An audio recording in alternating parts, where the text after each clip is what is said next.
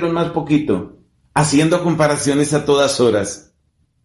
¿Sabes una cosa? Cuando nosotros recibimos la consolación del Espíritu Santo de Dios, se nos acaban esas comparaciones. Yo creo, yo soy un pecador, yo sé, en proceso de conversión también lo sé, pero yo he conocido eso. Yo he conocido lo que es la alegría de sentirte como tan amado que ya no tienes que desquitarte de nada, ni de nadie, ni ganarle a nadie. Porque el que vive en amargura está comparándose siempre, en todo sentido. ¿Por qué ese gana más que yo? ¿Por qué esa sí consiguió novio y yo no? ¿Por qué ese sí logró eso y yo no? ¿Por qué hubo para todos y no para mí? Y eso es de lo que más afianza y profundiza la amargura en el corazón. El que recibe la consolación como San Bernabé no tiene ese problema. El que recibe la consolación como la recibió Bernabé tiene tal contento, tal paz en su interior, que si le preguntaras, bueno, ¿y tú qué? La única respuesta de él o de ella sería, disfrutando la consolación de Dios. Dios es más grande que mis problemas. Dios es más fuerte que mis enemigos. Y la manera como me ha amado solo me invita a repetir la expresión de Santa Isabel en el Evangelio según San Lucas. ¿Por qué a mí? ¿Por qué tanto amor para mí? Ese es San Bernabé. Dime entonces, a la luz de esta reflexión, dime si no necesitamos la intercesión de San Bernabé. Yo por lo menos le pido hoy que interceda por mí, porque claro, siempre lo necesito. Pero vieras, tengo en mi corazón tantos rostros, tantos aquí, aquí en mi pecho. Tengo tantos corazones de hombres, de mujeres, de niños, de jóvenes, de ambos sexos, de adultos mayores, de enfermos. Tengo aquí en mi pecho, tengo en mi corazón tantos rostros de personas que necesitan el don de Bernabé. Y yo le pido a este bendito apóstol que interceda, que él que conoció la consolación de Dios, interceda por tantas personas que necesitan ese don, para que dejen de ser amargados, para que dejen de estar criticando, para que dejen de estar hundiendo al otro, para que dejen la ironía, para que dejen sus obsesiones mentales ahí permanentes. San Bernabé, bendito apóstol de Cristo, ruega por nosotros. Amén.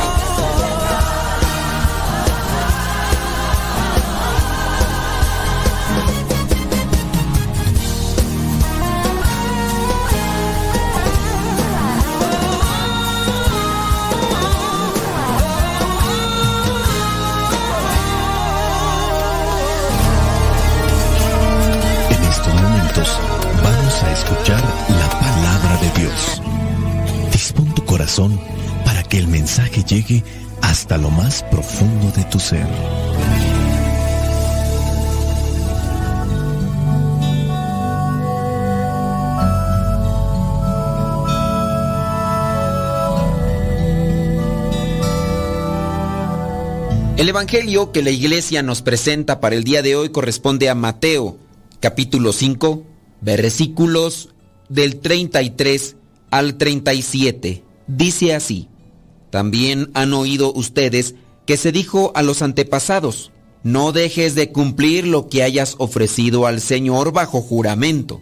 Pero yo les digo simplemente, no juren, no juren por el cielo, porque es el trono de Dios, ni por la tierra, porque es el estrado de sus pies, ni por Jerusalén, porque es la ciudad del gran rey, ni juren ustedes tampoco por su propia cabeza porque no pueden hacer blanco o negro ni un solo cabello.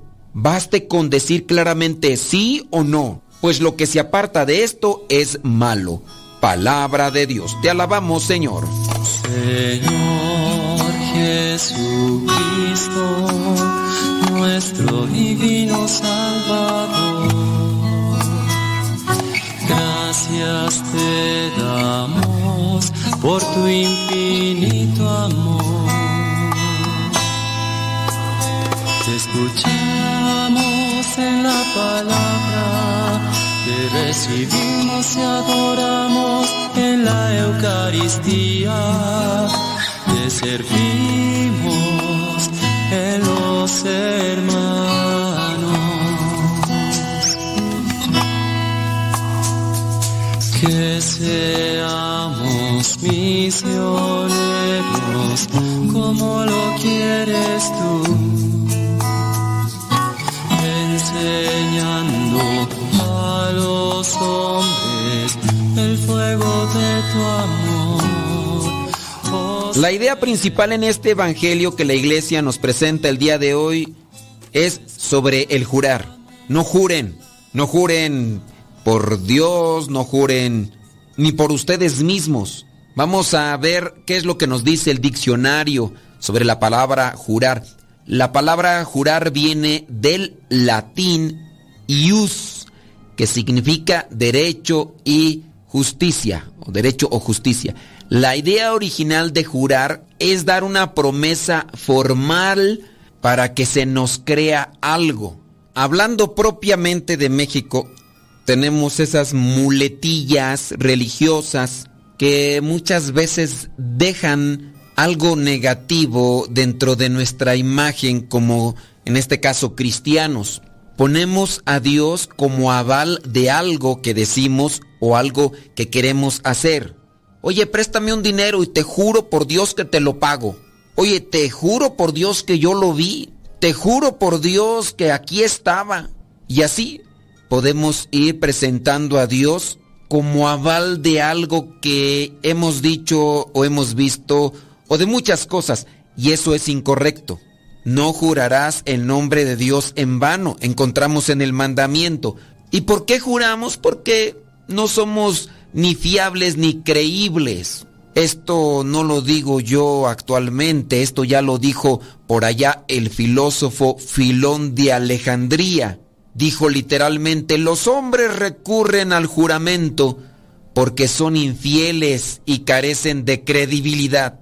Puedes buscar ahí en el internet de qué año es este filósofo Filón de Alejandría y te puedo decir que incluso hace muchos, pero muchos años. Yo nunca he estado en un juzgado en Estados Unidos, pero cuando se hace presente a un testigo en estos juzgados civiles, se pide que hagan un juramento.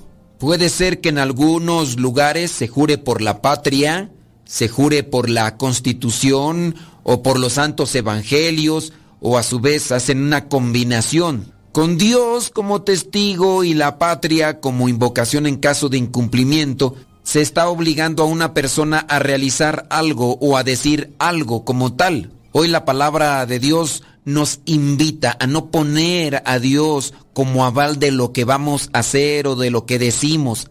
Cuando sea así hay que decir sí, cuando no hay que decir no. El juramento es signo de inseguridad y también es signo de la doble cara con que se realizan las relaciones humanas. Se instrumentaliza la autoridad de Dios o de las cosas santas y se hace muchas veces esto del juramento para dar garantías a nuestros asuntos humanos. Si no somos personas de palabra, crece la desconfianza y la sospecha, porque siempre por ahí está asomándose el engaño ese engaño que amenaza la convivencia y que puede dañar las relaciones entre tú y yo, esas relaciones humanas que tratamos de establecer aquí y allá. Nuestra convivencia es una realidad, no se construye con medias verdades. Una convivencia sana, sólida, justa, correcta, sana, no se construye con incoherencias no se construye con infidelidades, no se construye con incongruencias. Una convivencia sana no se construye con juramentos que llevan la sospecha, la mentira o el autoengaño. ¿Cuántas parejas dentro del matrimonio no ponen a Dios por testigo o también ponen hasta sus propios familiares tomando en cuenta a la mamá principalmente? ¿Dónde estabas? ¿Por qué no llegabas? Te lo juro por Dios, te lo juro por mi madrecita santa. Con ese tipo de mentiras no solamente te engañas a ti mismo o nos engañamos a nosotros mismos, sino que estamos construyendo una doble cara que tarde o temprano saldrá a la luz. Una doble vida que tarde o temprano se va a derrumbar. Y dependiendo cuántas veces hayamos construido esa doble cara, causará el daño. Así, por ejemplo, aquellas personas que juran y perjuran que no están engañando a su pareja. Por mucho tiempo se han estado autoengañando a ellos mismos. o a ellas mismas para no involucrar solamente al varón, porque también hay mujeres. Pues en la medida que se den este tipo de autoengaños, porque no están engañando a la otra persona, se están engañando a sí mismos, estará creciendo ese doble frente. Y cuando caiga, porque tarde o temprano saldrá todo a la luz, Marcos 4:22, no hay nada oculto que no llegue a descubrirse, ni nada escondido que no se llegue a saber. Y así aquello que se ha escondido y que sabemos que es algo malo, con el tiempo el olor fétido que desprenderá eso que hemos estado ocultando se incrementará y será como cuando se destapa aquella alcantarilla, aquella boca de drenaje, con todos los residuos podridos que se han estado acumulando detrás de los juramentos. Si lo que dices es lo que haces, no hay necesidad de un juramento. Los seguidores de Jesús estamos llamados a instaurar entre nosotros, en nuestras familias y en nuestras comunidades, un clima de confianza, pero esa confianza tiene que ser recíproca, es decir, yo genero confianza y con tu actitud también, para que podamos ser considerados sinceros, para no recurrir a instancias superiores, para que nos crean. Sinceridad. Y ahí es donde necesitamos también valentía Valentía que no tenemos para decir la verdad, pero tenemos mucha astucia para hacer cosas malas y andarlas escondiendo. Hay que vivir la sencillez en nuestras relaciones, la humildad, honestidad en nuestra comunicación con los demás. Hay que vivir la transparencia en nuestras palabras, que no nos dé vergüenza cuando ya nos hayamos equivocado. ¿Para qué andar queriendo ocultar lo que verdaderamente somos ante los demás? Hay que esforzarnos siempre por actuar correctamente. Y si hemos caído o nos ha ganado la debilidad, que también los demás se den cuenta. No hay que andarlo proclamando, obviamente, a los cuatro vientos. Pero cuando tengamos la necesidad de decirlo, hay que decirlo. No andar utilizando ahí eufemismos. En otras palabras, no hay que andar barnizando las cosas. Si tenemos que confesar nuestros errores, no utilicemos palabras generales. Es que fallé en la cuestión de la lujuria. Pues no utilice solamente una palabra que engloba todo. Tenemos que decir en qué fallamos para que también así, cuando nosotros tengamos que confesar esas faltas, se nos pueda ayudar. La transparencia, pues, en nuestras palabras a quien tenemos que decirlas, eso nos hace vivir la virtud en el camino de la fe y viene a regular el uso de esas palabras que utilizamos todos los días en cuestión a la religión, en cuestión a la fe y también en cuestión a la verdad.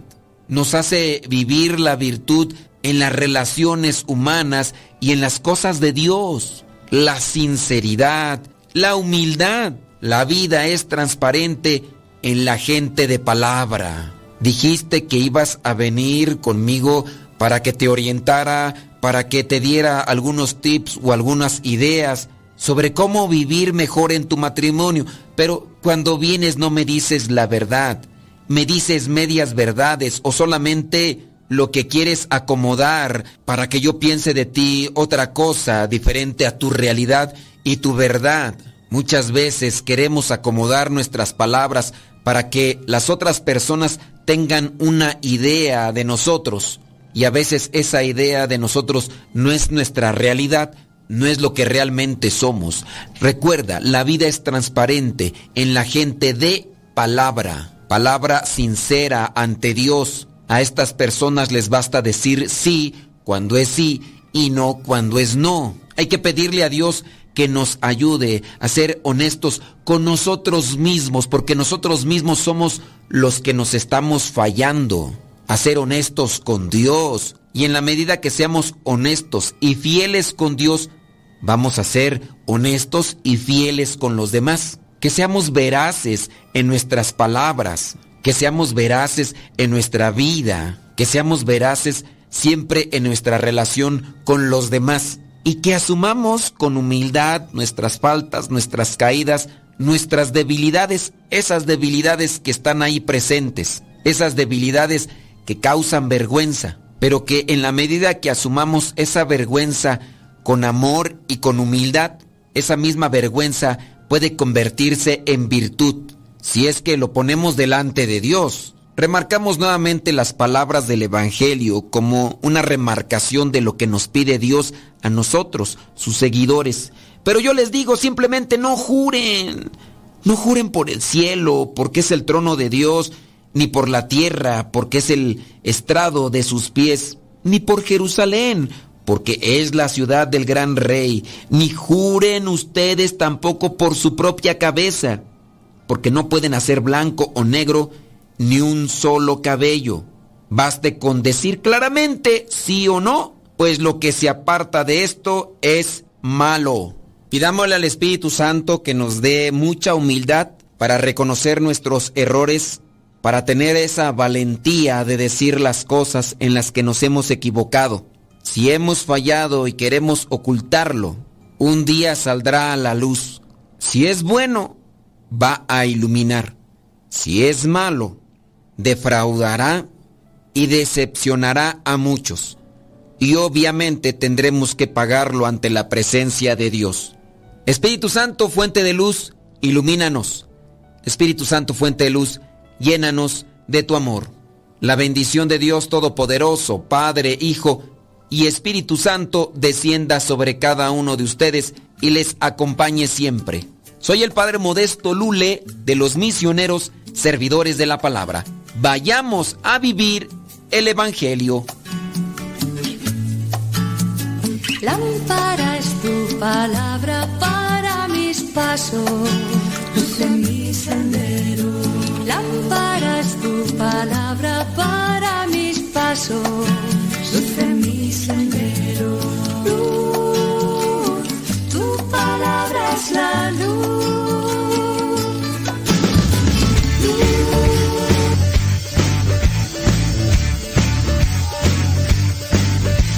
Sentado en mi cuarto sin saber cómo estar, perdido en canciones sin saber qué cantar, soñando en un mundo lleno de mucha paz. Pues toma mi mano y comienza a cantar, estrellas que caminan.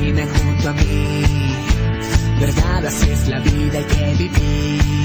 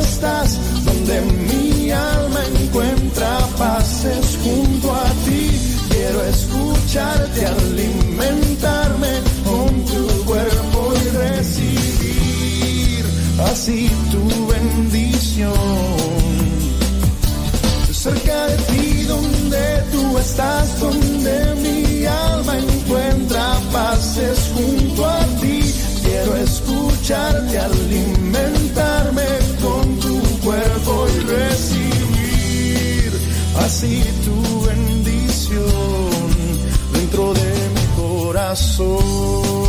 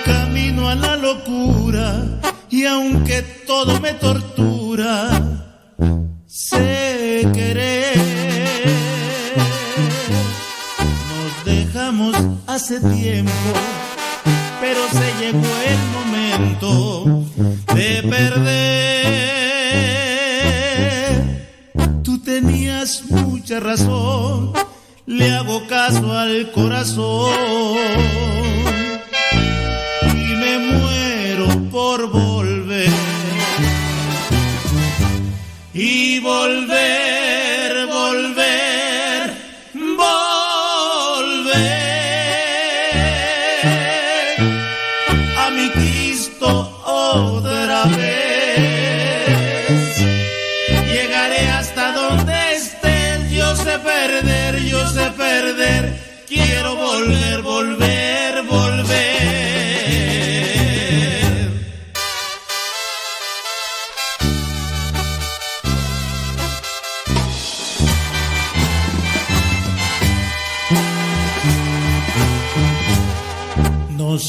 dejamos hace tiempo, pero se llegó el momento de perder.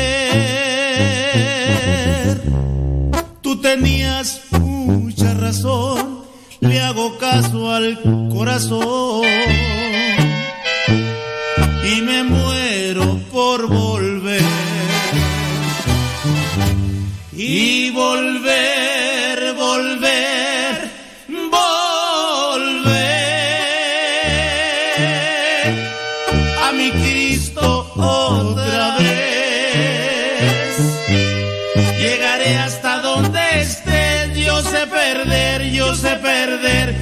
quiero volver, volver,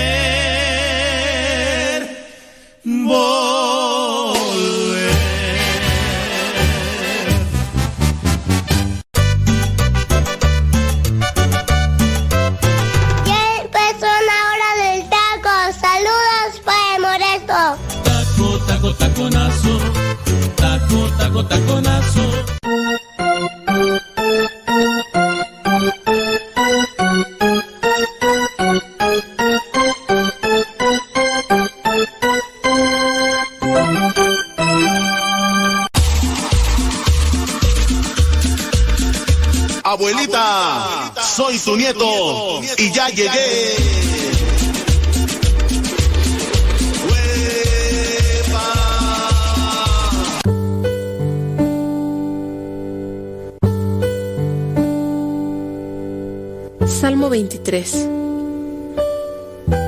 El Señor es mi pastor, nada me falta. En verdes praderas me hace descansar y a las aguas tranquilas me conduce.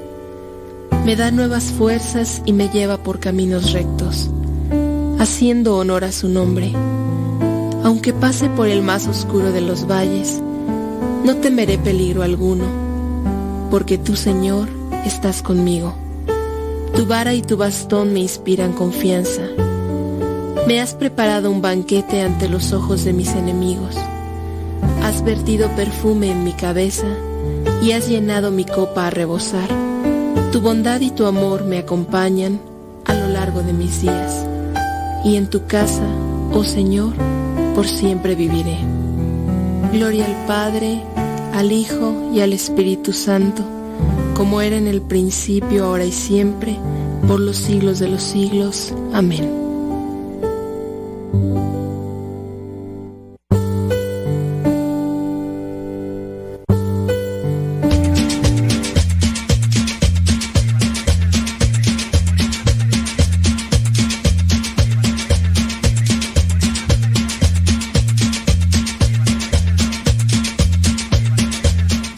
Señoras y señores, chiquillos y chiquillas, chamacos y chamacas, ya estamos aquí al pie del cañón. Un día más, un día menos, no sabemos, pero en manos de Dios nos ponemos. Hoy es día sábado 11 de junio del 2022. Aquí estamos al pie del cañón.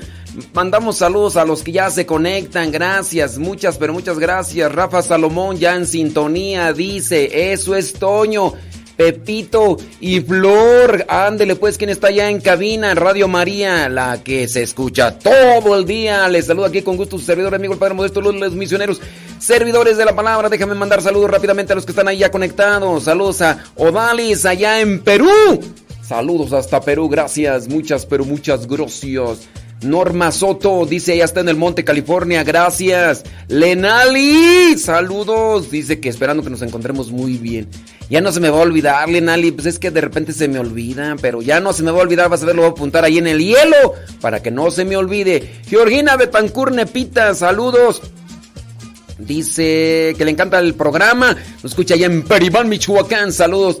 Ese rato estuve por ahí en donde están haciendo tortillas y ahí estaba la hermana Sarmen de Peribán, Peribán, Michoacán.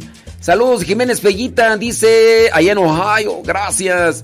Carmelinda García desde Bend, Oregon, gracias. María Pérez, alias La Chabela, escuchando, dice la hora del taco desde Tulare, California. Betty Galván, allá en Springfield, Oregon. Jovita Gutiérrez, gracias. Eh, ¿Desde dónde tú? Ay, no le alcanza a ver. Ahí pone un mapa, pero no, no es cierto un mapa, no, una bandera, pero. Jovita Gutiérrez, mejor dime dónde, porque pues ahí la bandera, una, está bien pequeña, y luego ya no veo, imagínate, no, pues mejor no. Saludos a Vanessa Zapata, no sé si de Uruguay o de Argentina, no sé. Vanessa Zapata desde Texas, o a lo mejor desde Israel, porque la bandera también de Israel es así, no sé de dónde será. Saludos, dice. ¿Quién más tú por acá? Desde Quito, Rosa Escalante, Quito, Ecuador. Saludos. Hasta la Puente, California, Lidia Duarte. Rosilina González. Allá en Franklin. Carolina del Norte. Saludos a María Gamino hasta Chandler, Arizona. Gracias. Eh, ¿Dónde más tú, Desde Redondo Beach, California, Evangelina Gutiérrez. Thank you very much. Ahí está Kevin Fernie en Morelia, Michoacán. ¿Qué onda, Kevin Fernie? ¿Qué va a hacer hoy para la comida? Saludos, hoy es día 11 de junio, día de San Ber... No me voy a equivocar. San Bernabé, ahorita vamos a platicar un poquito sobre Bernabé, apóstol, aunque no fue de los discípulos de Cristo directamente, pero sí es nombrado apóstol. Y ahorita vamos a ir por quién, por la vida sin sentido, entre sueños que no dan felicidad. Poco a poco fui llenando de amargura este corazón de odio y de maldad. Presa fácil para un mundo que te ofrece en los vicios su falsa felicidad se me revelaba y me llevó a Jesús, a la verdad. Cuando alguien me habló de Jesús y me dijo cuánto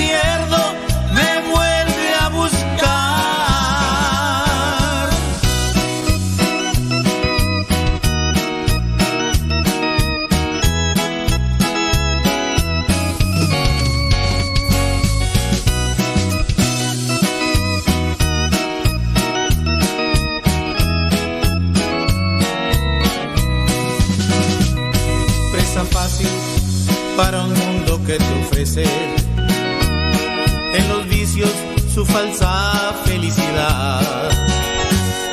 Pero mi alma siempre se me revelaba me llevó a Jesús, a la verdad. Cuando alguien me habló de Jesús y me dijo cuánto me amaba, ese día me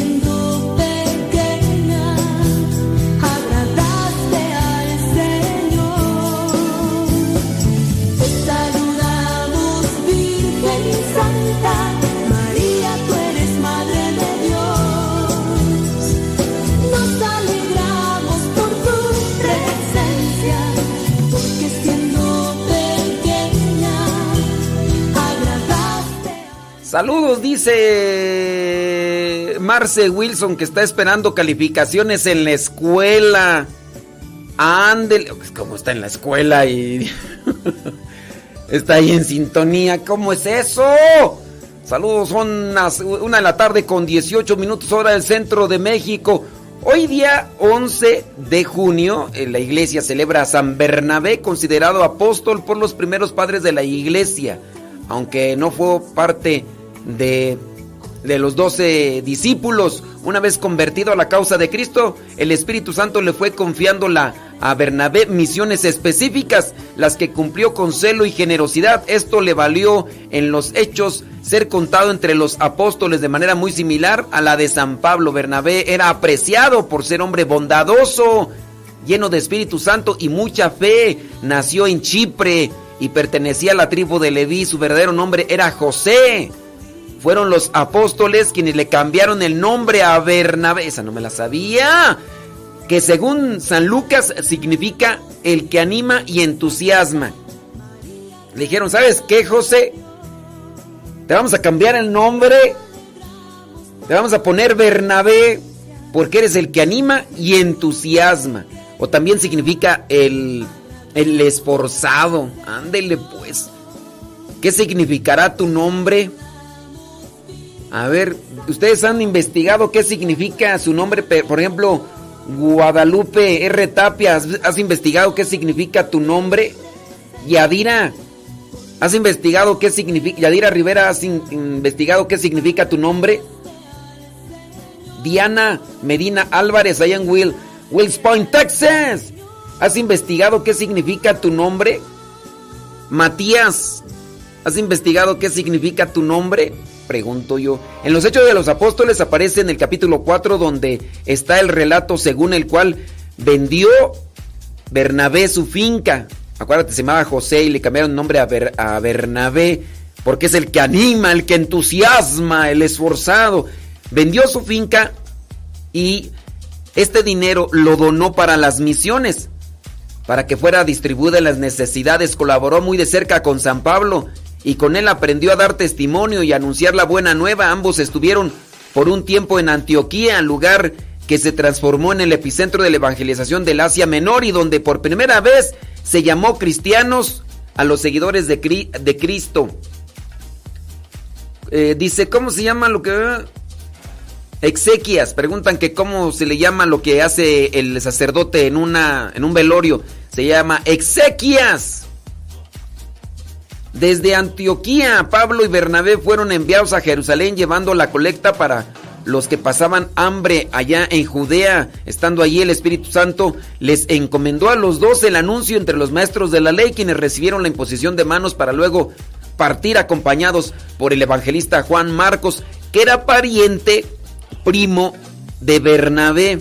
Después de recorrer diferentes lugares, ciudades, confirmaron a los convertidos y ordenar también presbíteros, regresaron a Antioquía, luego participaron del concilio de Jerusalén. El concilio de Jerusalén. A ver, voy a dejarles ahí una pregunta para los que están ahí ya conectados. Vamos a ver qué tanto conocen de las sagradas escrituras y que nos digan en qué consistió, en qué consistió el primer, el primer concilio. ¿Qué tema trataron en ese primer concilio? Es como un rosario, pero, sin, pero en sí no rosario. Bueno, le estoy diciendo que se llama exequias.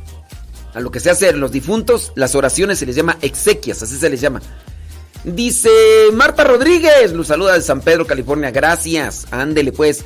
Después de recorrer diferentes lugares, Pablo y Bernabé confirmaron a los a los que estaban ya convertidos. Este concilio, el concilio de Jerusalén, el que les pregunto de qué trataba. Con esta medida dio por cerrada la controversia que el tema había causado en la joven iglesia, así como produjo una pues un conflicto entre Pablo y Pedro, suscitó también cierto distanciamiento entre Pablo y Bernabé. Para el segundo viaje misionero, San Pablo partió acompañado por Silas y Pablo por Marcos. ¿Cuál fue el problema entre Pablo y Bernabé?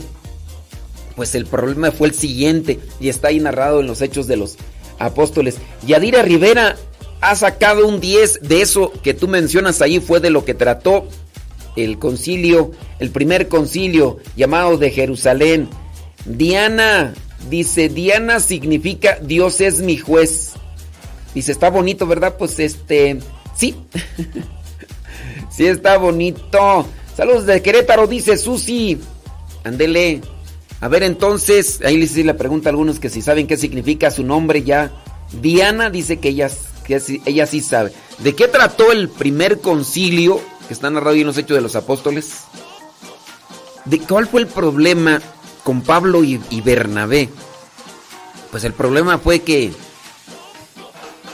pues que el primo Juan Marcos estaba muy joven y en la primera misión, pues dijo, mejor me regreso y se regresó con su mamá. En el concilio de, ándale, Verónica Torres, tú sí sabes. Tú sí sabes. Y entonces eh, Juan Marcos deja la misión, Pablo se disgusta. Después, en el segundo viaje, en la segunda misión, Bernabé vuelve a llamar a Juan Marcos y le dice Pablo, no, ¿sabes qué? Así no no trabaje el asunto. Yo no lo quiero. No, pero es mi primo. Hay que darle chance. No, que como que, que haya. Y, pues sí, Pablo se fue con Silas y Bernabé se fue con Juan Marcos. Ya después se reconciliaron. Ya después se reconciliaron para que vean que Eso pasa hasta en las mejores familias. Mándenos un mensajito, Radio María, lo que se escucha todo, todo el día. Eh, dice Matías que él sí sabe qué significa su, su nombre. Dice que significa don de Dios o regalo de Dios. ¡Ay, Jesús! Bueno, eh, ¿qué, ¿qué, significa Alexis? ¿Tú sabes qué significa? Bueno, Alexis está escuchando otras cosas, ¿verdad? ¿Quién está allá en controles, allá en Radio María? Para preguntarle que, que si saben qué significa su nombre. Saludos desde Bronx. Dice Marisela Pérez. Saludos, Marisela. Ándele. Échele, échele galleta. Claro. Saludos, Kevin Ferni, ahí en Morelia, Michoacán. Emilio Guerrero. ¿De dónde? Desde Matamoros, Coahuila. Saludos hasta allá. Soco Carvajal. Saludos hasta San Luis Potosí. Thank you. Elsa Díaz, allá en Nashville, Tennessee. Thank you. Dice Kevin Ferni, vamos a comer una rica ensalada acompañada de una arrachera con elote y agua de Jamaica. ¿Gusta comer clarines?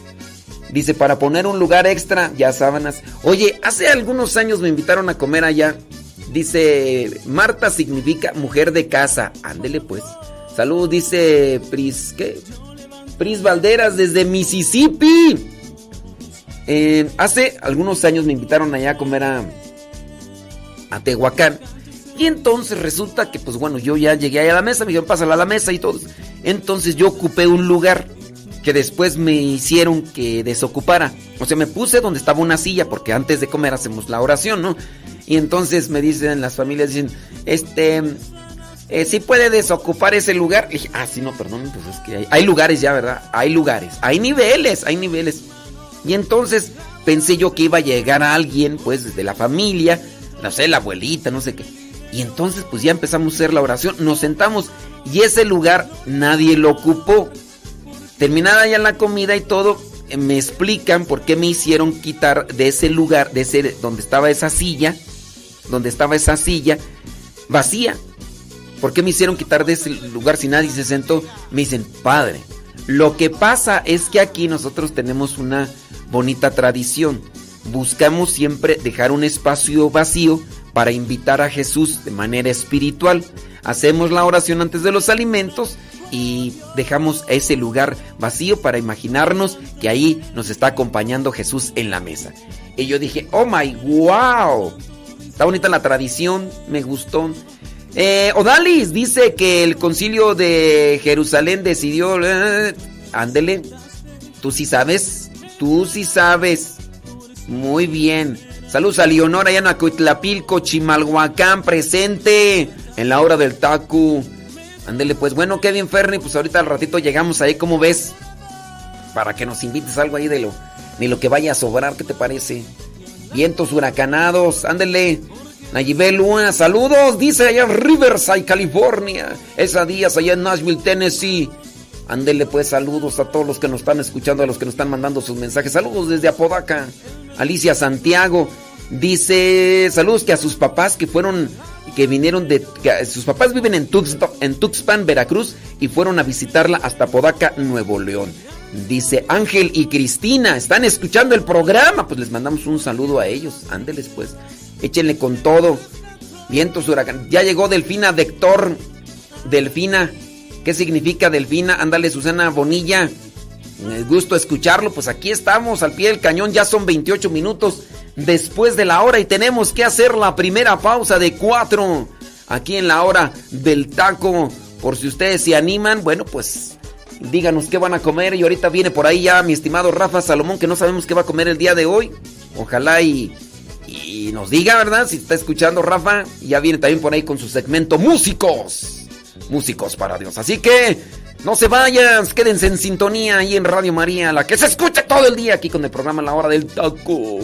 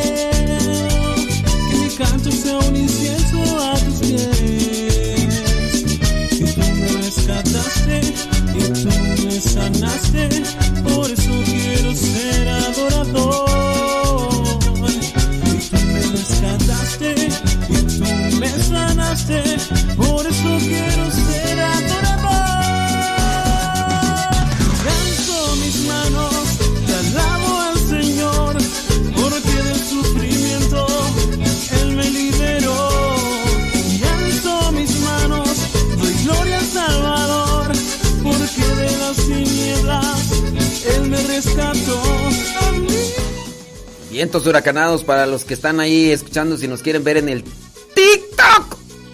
Ya saben. Ahí estamos y no nos vamos. En el TikTok. Ya saben cuál. TikTok. Arroba. Modesto Lule. Ahí estamos en el TikTok.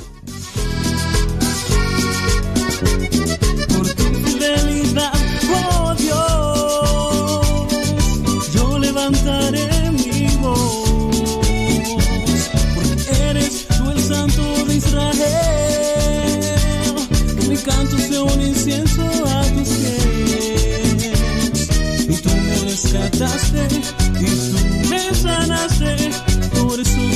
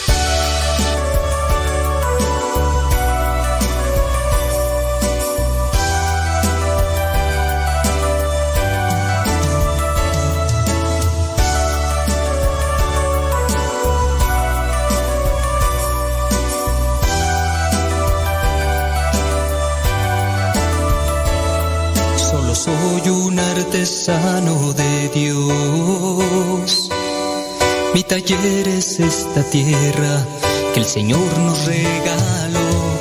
Voy moldeando un sentimiento con mi canto. Trabajando hasta el cansancio, agradeciendo a Dios. Es moldear una alabanza, es rezar una oración, es quitarle algo de frío a quien lo necesita hoy. Es decirle a mi hermano en mis actos también lo amo, enseñarle a pescar y a trabajar el día de hoy. Conviértete en un artesano de Dios y deja que tu corazón conozca el verdadero amor. Tan solo mi Señor,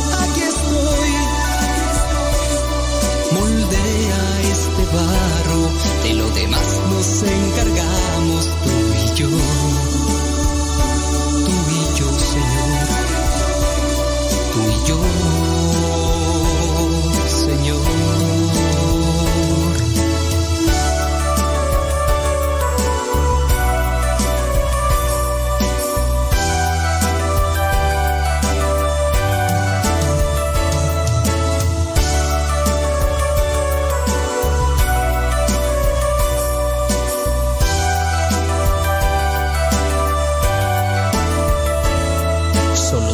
Soy un artesano de Dios. Mi taller es esta tierra que el Señor nos regaló. Voy moldeando un sentimiento con mi canto, trabajando.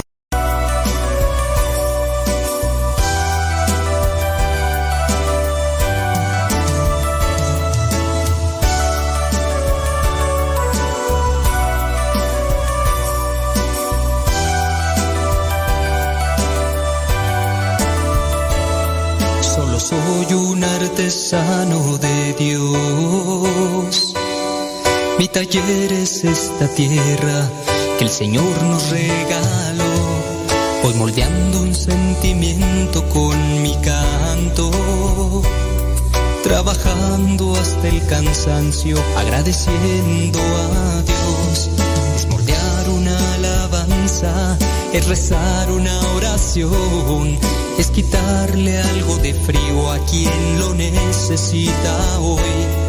Es decirle a mi hermano que en mis actos también lo amo, enseñarle a pescar y a trabajar el día de hoy. Conviértete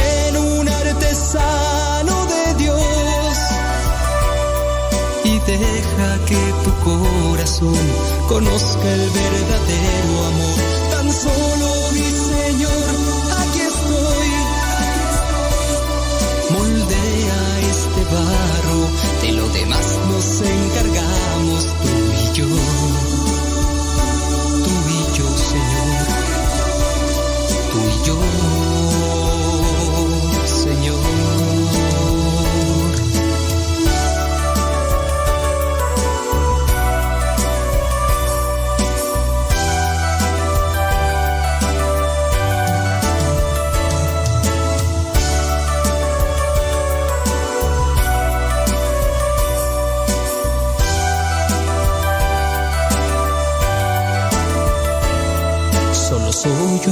Artesano de Dios. Mi taller es esta tierra que el Señor nos regaló. Voy moldeando un sentimiento con mi canto, trabajando hasta el cansancio, agradeciendo a Dios. Es moldear una es rezar una oración, es quitarle algo de frío a quien lo necesita hoy. Es decirle a mi hermano que en mis actos también lo amo, enseñarle a pescar y a trabajar el día de hoy. Conviértete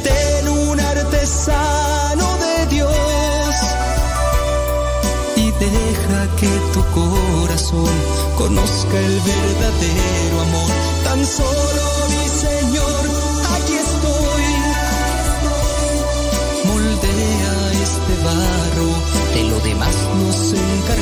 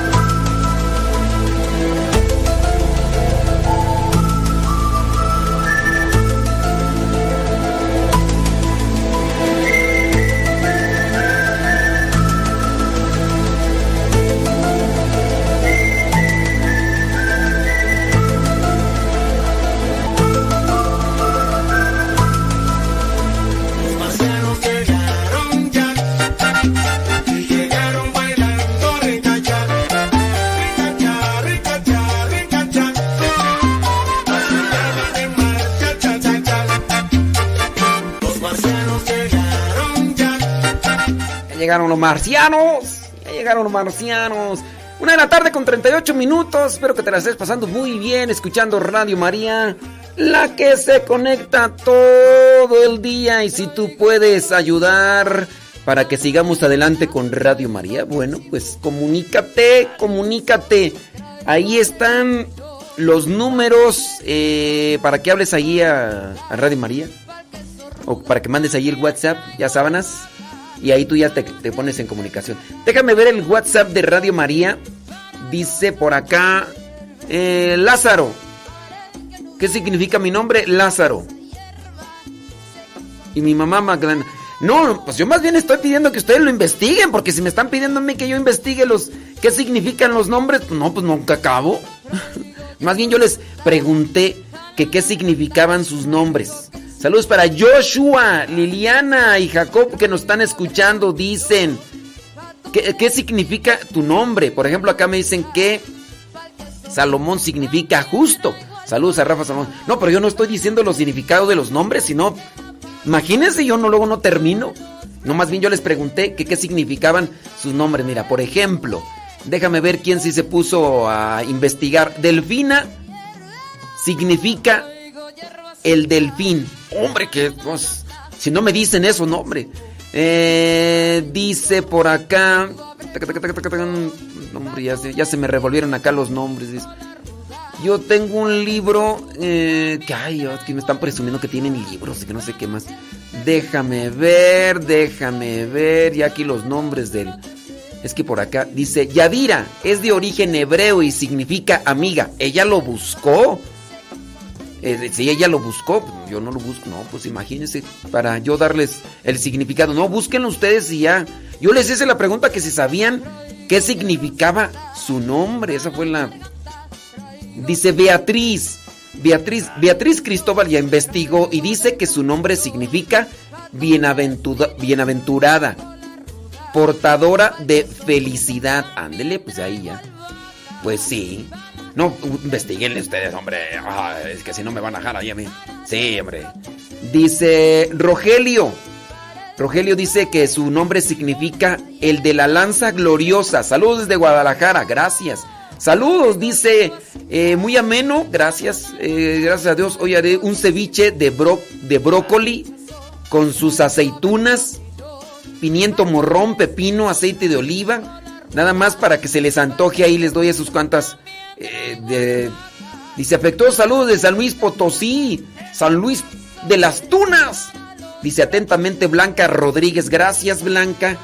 Blanca, ¿qué significa tu nombre?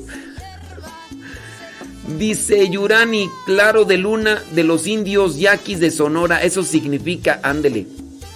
Saludos desde California. Nada más que pónganme ahí sus nombres bien porque nomás no. Marisol dice de origen español y significa astro rey. Marisol. Ándele pues.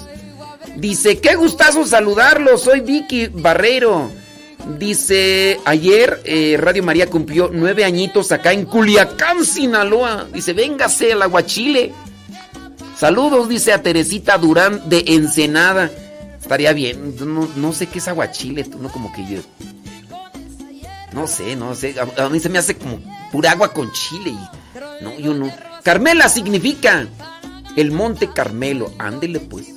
Rafael Salomón. Salomón significa justo. Pero ¿qué significará Rafael? Rafa, Rafa Salomón dice que hoy van a comer espagueti a la boloñesa. Oh my wow.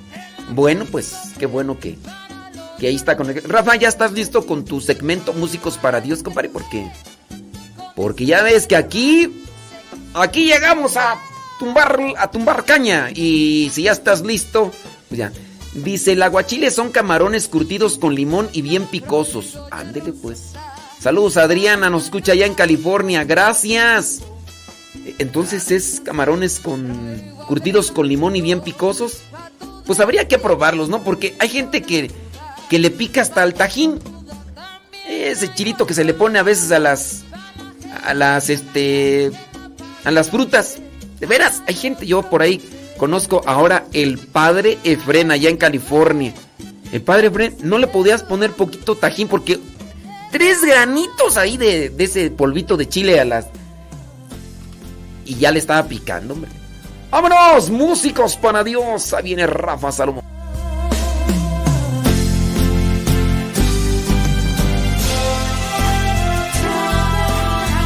Músicos para Dios con Rafa Salomón.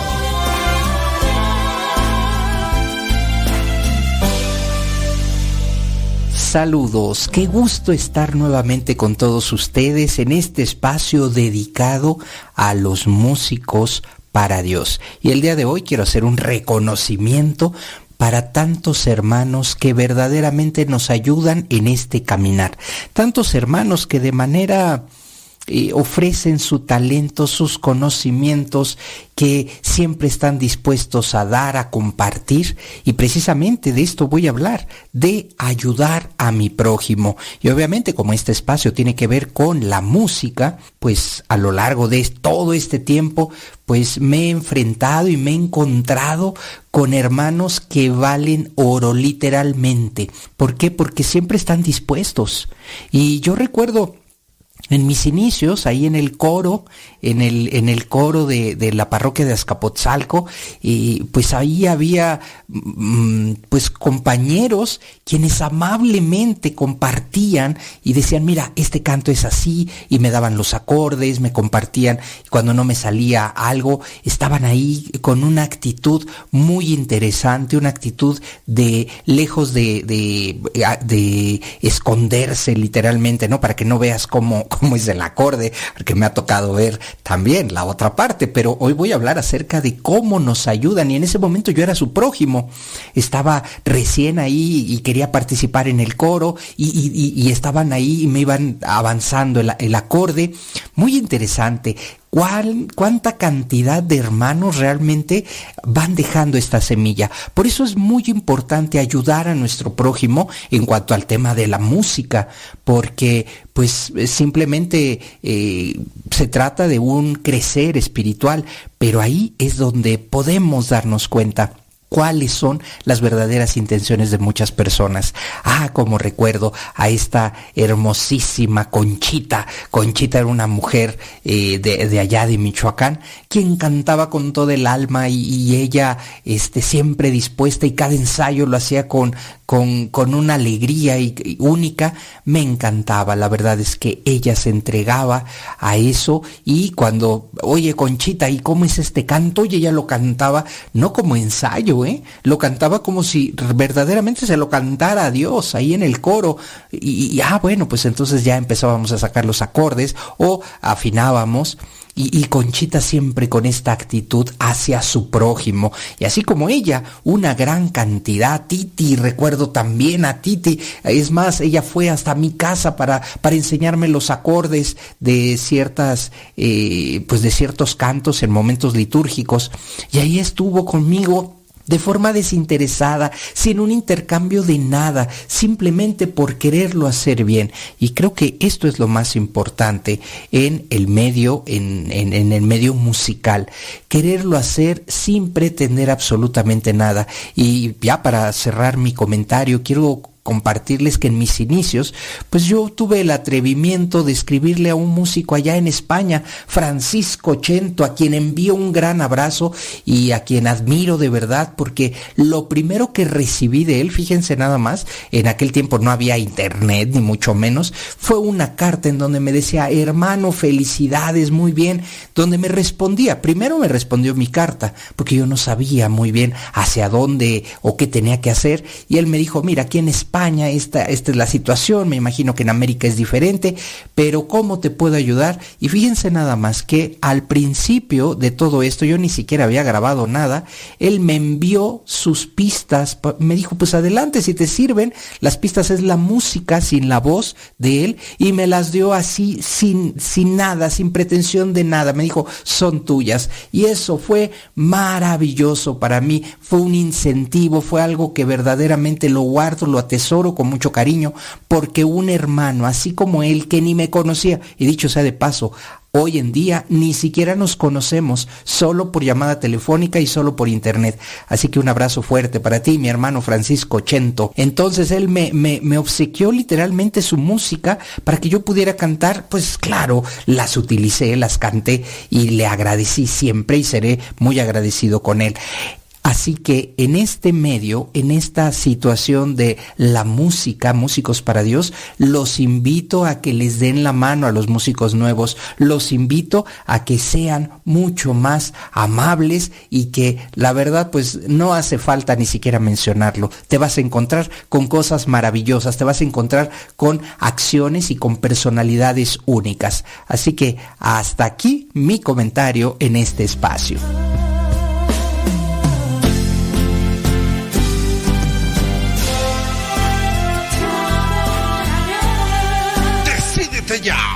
Músicos para Dios.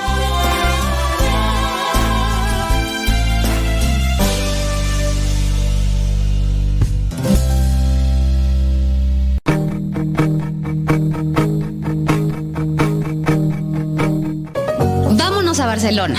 La Sagrada Familia, una de las iglesias más bellas y conocidas del mundo, ha tardado más tiempo que ninguna otra obra en construirse por Gaudí. Imagínese, comenzó a construirse en 1882 y todavía no se termina. Actualmente se estima que la construcción estará terminada en el 2026. Y con esta pandemia, pues quién sabe. Lo que lo convierte en uno de los proyectos arquitectónicos de mayor duración en todo el mundo. Tardadito, pero ha valido toda la pena. No por nada es declarada Patrimonio de la Humanidad por la UNESCO.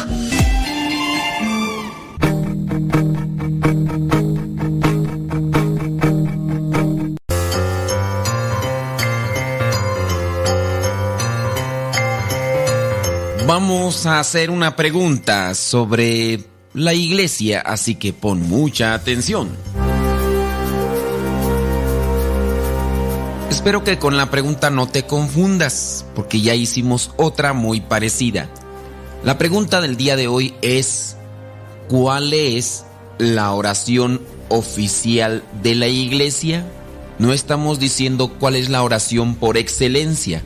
Esta es, ¿cuál es la oración oficial de la iglesia? ¿Es el credo? ¿Es la Eucaristía? ¿O la liturgia de las horas? ¿Cuál es la oración oficial de la iglesia? ¿El credo? ¿La Eucaristía? ¿O la liturgia de las horas?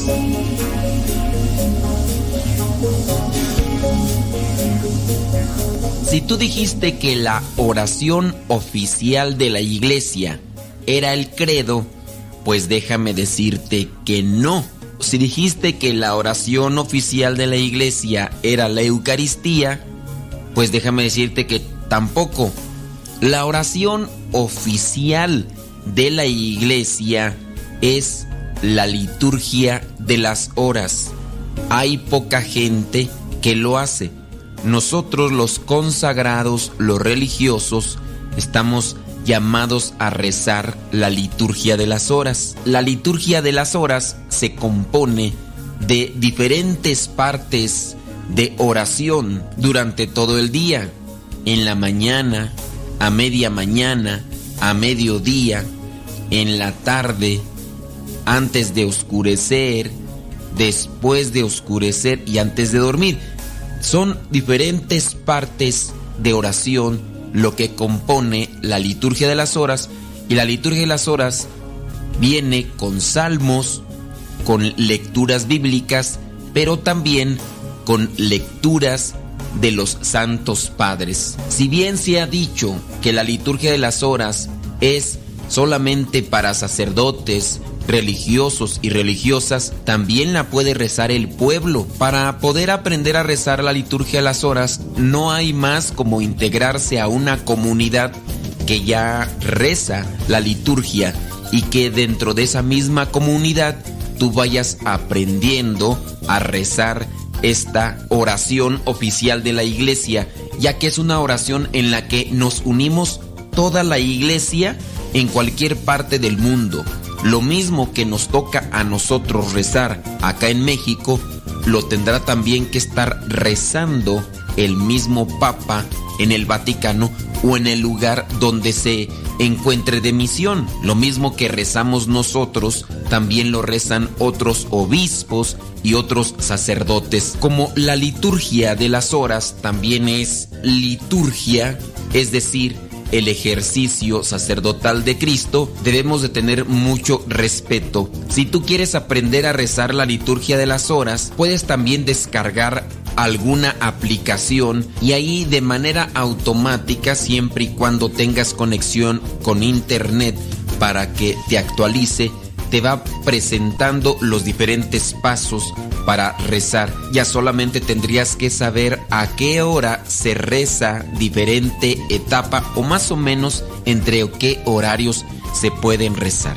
Recuerda, la oración oficial de la iglesia es la liturgia de las horas.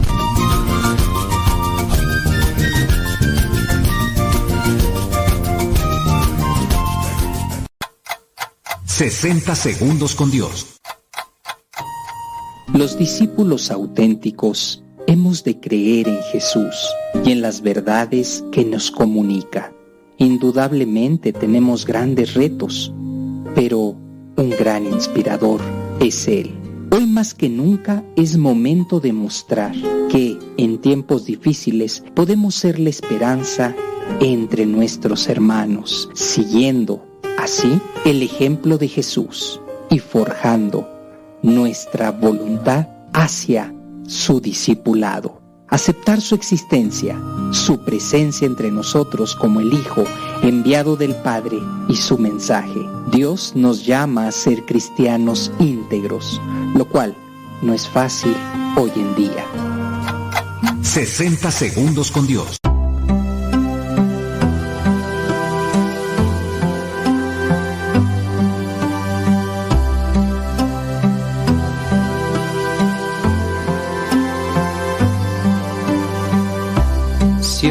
Voy tras de ti. Uh, siempre iré tras de ti. Seguiré tus pasos al caminar. Eres mi fuerza,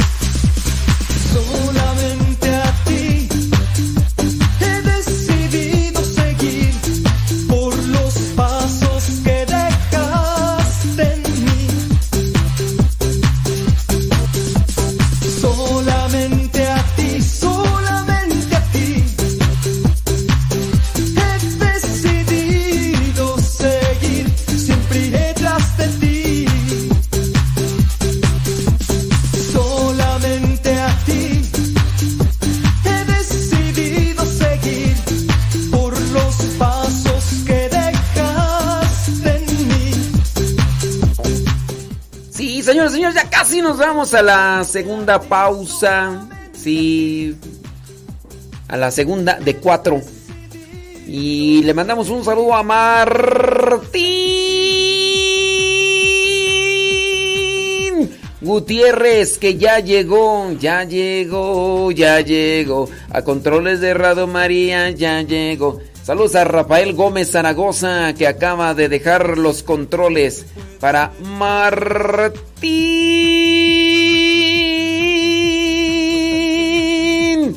Gracias. Ándele pues, hombre, salud. Salud, dice con mucho aprecio para el Padre Modesto. Jorge. Saludos, Jorge.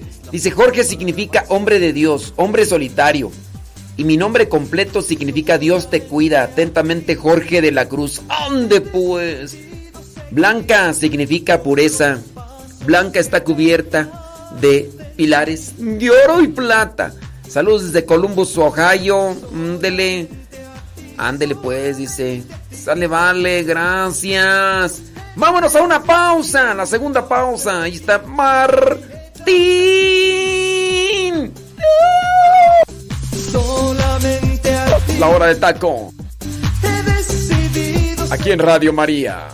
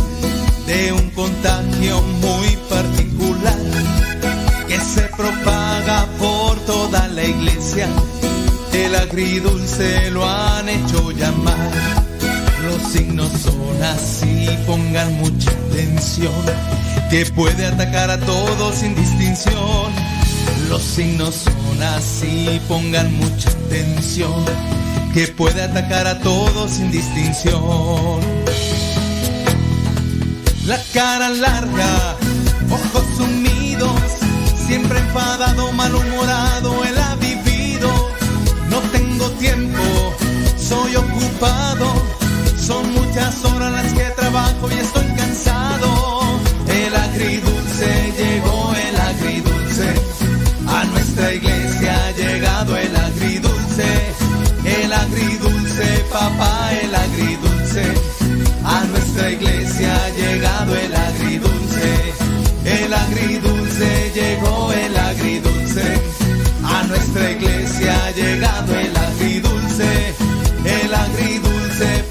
Estamos conectados ahí en el TikTok. En el TikTok, búsquenos por nuestro nombre. TikTok, arroba modesto Lule. Ay, pues para los que no saben qué es TikTok, pues ni modo, ¿verdad? ¿Qué le vamos a hacer, verdad, Marta Juan Torres? Porque ella dice pues que, que qué significa eso del TikTok, que ella no sabe qué onda ni nada. Bueno, eh, no se metan de verdad porque si no se van a enviciar mirando videos allí. TikTok, ahí estamos TikTok, búsquenos ahí nuestro nombre.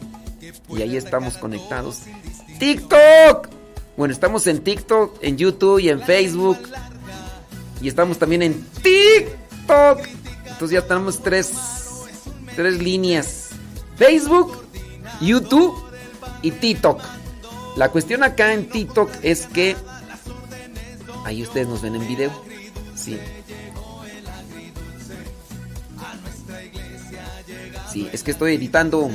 Estoy editando acá, señores y señores. El agridulce, sin distinción. Los signos son así, pongan mucha atención. Que puede atacar a todos sin distinción. La cara larga, ojos sumidos, siempre enfadado, malhumorado, él ha vivido.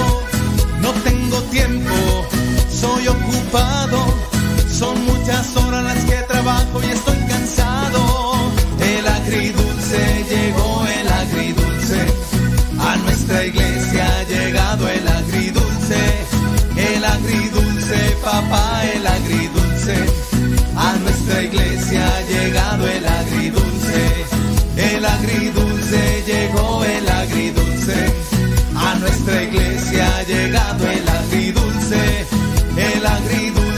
papá, el agridulce, a nuestra iglesia ha llegado el agridulce. Así es que mi hermano, si usted tiene un católico con cara de limón chupado a su lado, vacúnelo, vacúnelo, que no le vaya a infectar a toda su comunidad y la parroquia entera. Así es que pare oreja y escuche los síntomas. Los signos son así, pongan mucha atención, que puede atacar a todos sin distinción. Los signos son así, pongan mucha atención, que puede atacar a todos sin distinción. La lengua larga, le gusta en chisme, critica todo lo bueno malo, es un metiche. Yo soy coordinador, el padre me mandó y no contradiga nada, las órdenes doy yo.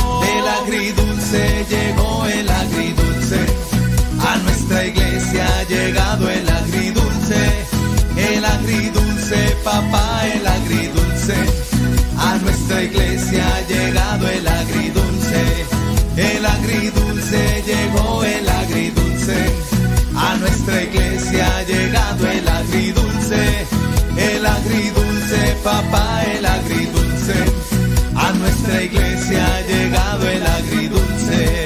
Católico no seas agridulce, mejor invita a Jesucristo pa' que te endulce. Católico no seas agridulce, mejor invita a Jesucristo pa' que te endulce.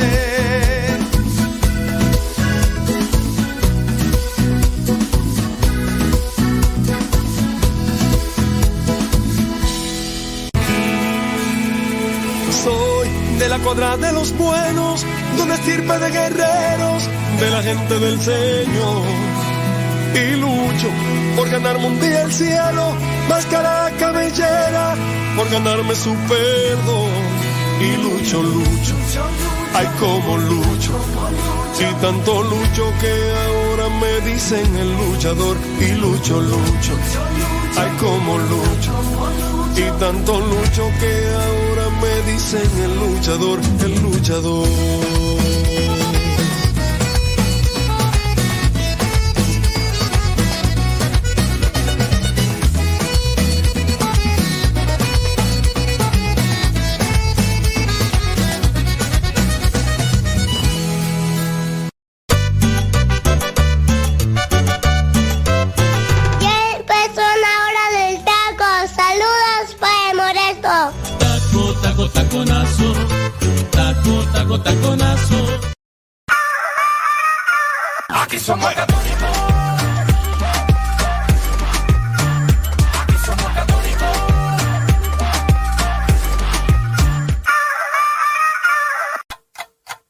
60 segundos con Dios. Cualquiera que pasara un tiempo con Jesús vería algo único en su vida diaria. Jesús oraba. No las oraciones rutinarias de los fariseos, sino una oración apasionada que revelaba que conocía a Dios íntimamente.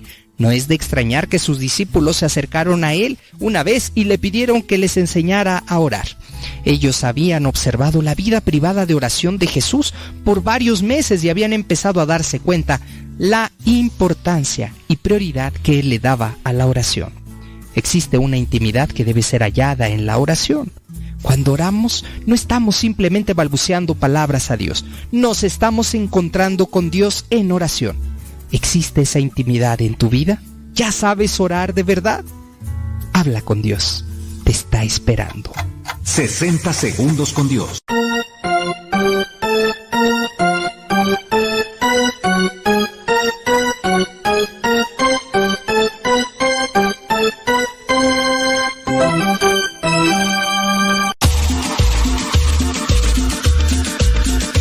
Abuelita, soy tu nieto y ya llegué.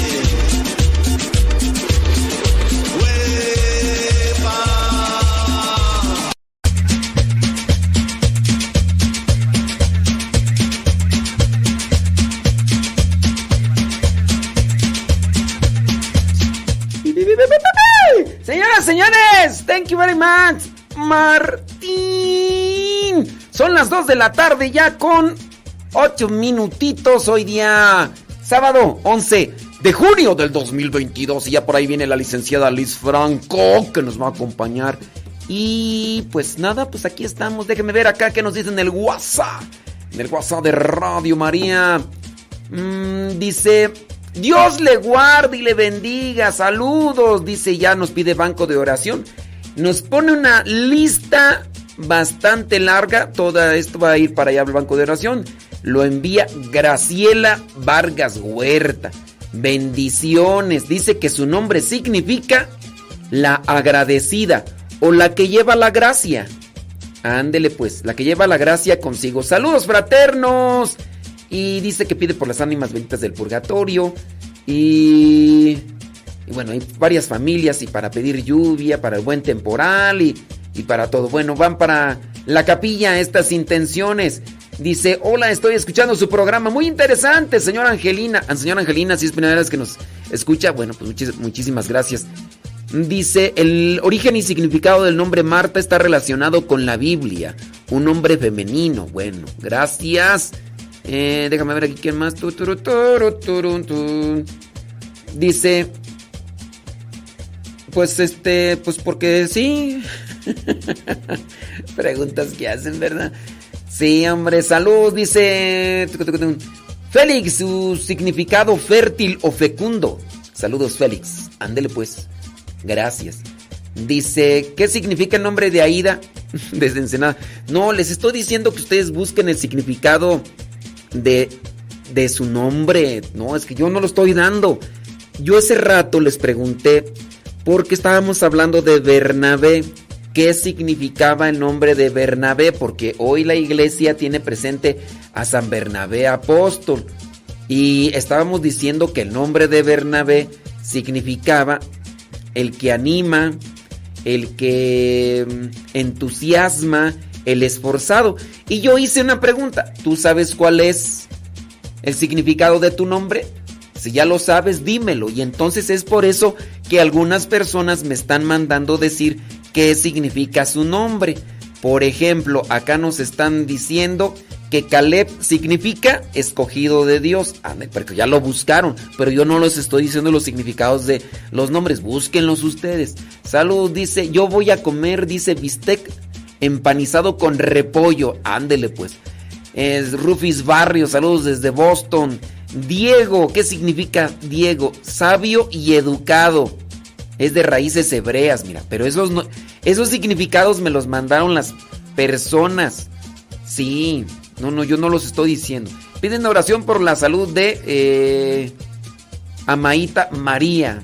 Bueno, pues vamos a tenerla ahí presente en la oración. Saludos desde Guadalajara. Gracias, muchas gracias. Teresita de la Rosa. Espero que la paz, la esperanza y mucha fe estén en su corazón. Teresita de la Rosa por todo lo que, lo que ha pasado. Dice que felicite a su sobrina que se llama Patricia de la Rosa García. Dice que está en Puebla. Oye, pero usted no estará escuchando. Dice, ahí seguimos oración y dice, claro que sí. En paz descanse, don Miguel, don Miguel Ángel Ramírez. Claro que sí. Saludos, dice a sus amigas Karina y Lupita, que ahí andan. Pues sí, ya, ya andan, Teresita la Rosa, pero ya no nos escuchan. Dice, dice por acá una persona, dice, padre, yo la regué. Yo la regué por ponerle a mi hijo Brian, Brian Azael. Gaby, Gaby significa Dios es mi fuerza, de, de, viene de Gabriel. Le puso Brian Azael, válgame Dios.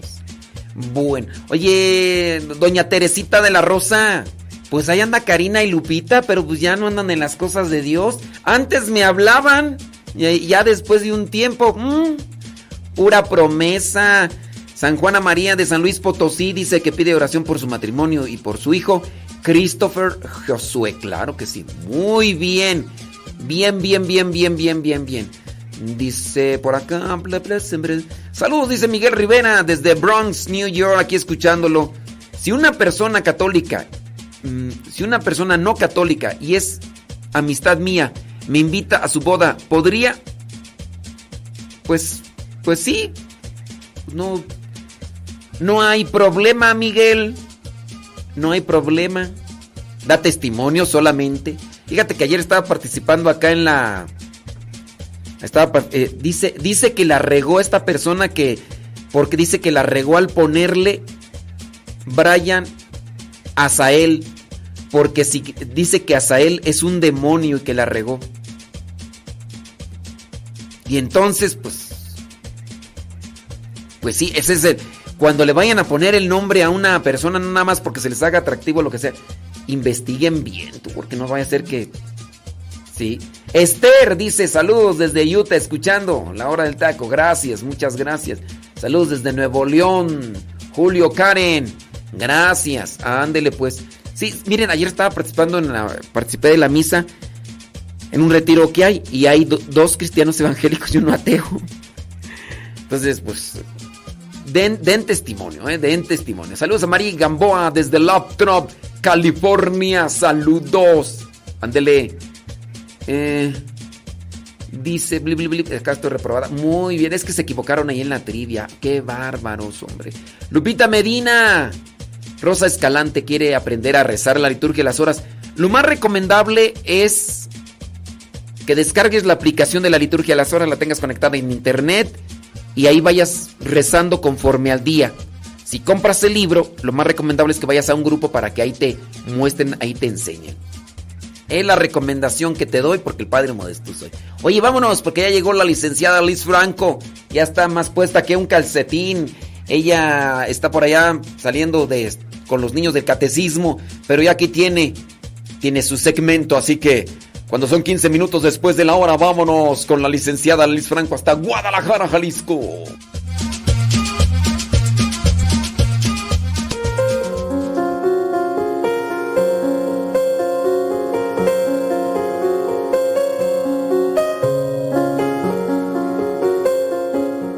Hoy vamos a hablar acerca de la oración.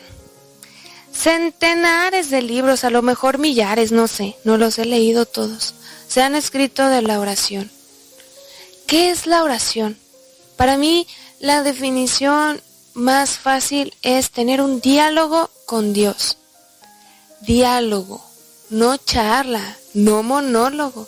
Se trata de hablar con Dios, sí, pero también de escuchar. Nosotros hablamos, Él nos responde, nos da un mensaje y nosotros escuchamos.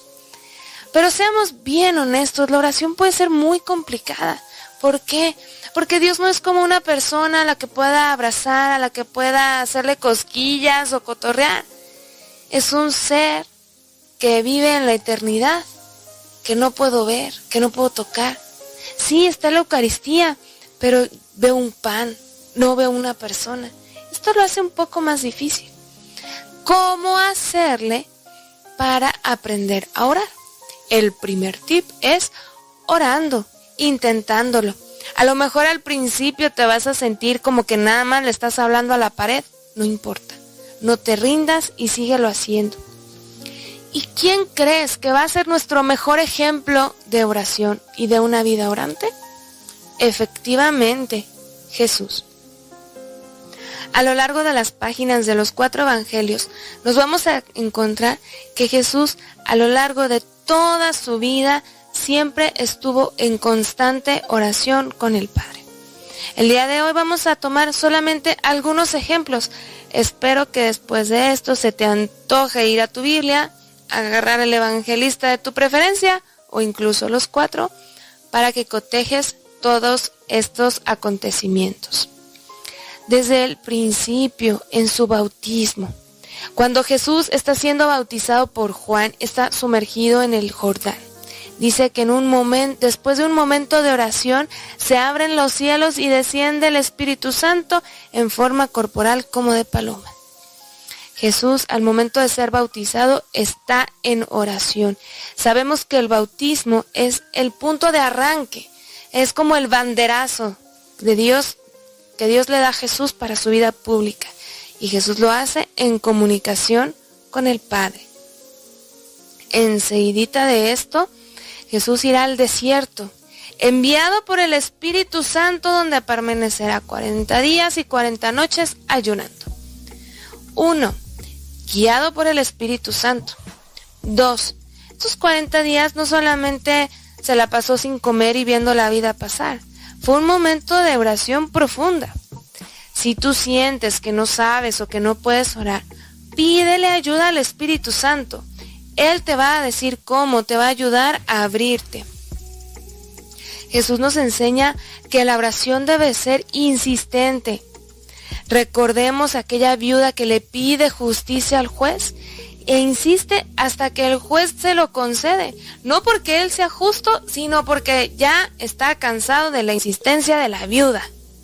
De la misma manera, si tú sientes que Dios no te escucha, sí te está escuchando, pero Él quiere que le insistas, que no desfallezcas, que ores en todo momento. La oración también nos enseña a Jesús debe de ser humilde. Reconozcamos nuestra pequeñez delante de Dios. No tiene nada de malo, al contrario, mucho de bueno, reconocer a Dios por lo que es. Un ser que lo es todo. Y nosotros somos sus criaturas. Recordemos la parábola del fariseo y el publicano. El fariseo da gracias porque él es lo que es. No porque Dios se lo da, sino porque él es justo, bueno, orante, etc.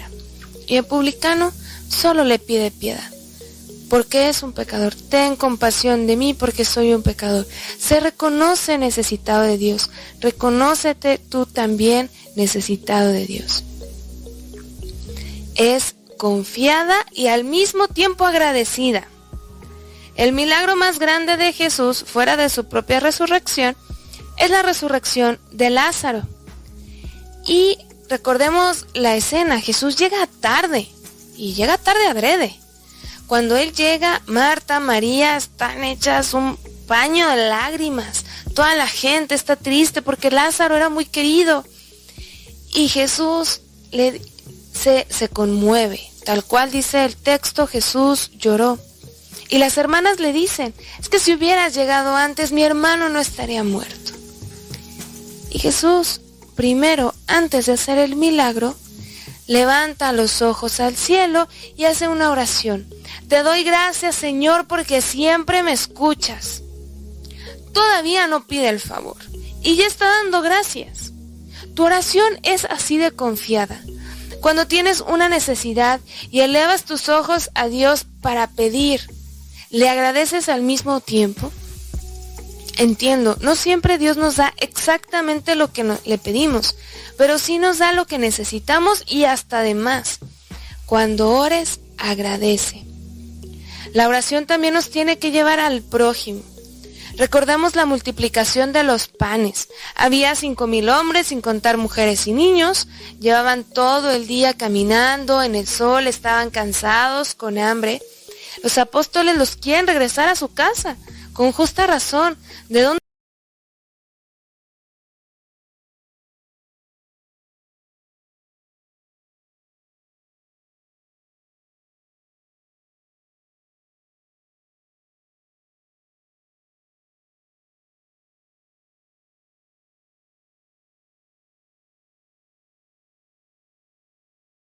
Menciona este es el único, único milagro en la Biblia, bueno, en los evangelios, que está en los cuatro. La gran mayoría están uno, dos o tres. Solo la multiplicación de los panes está en dos.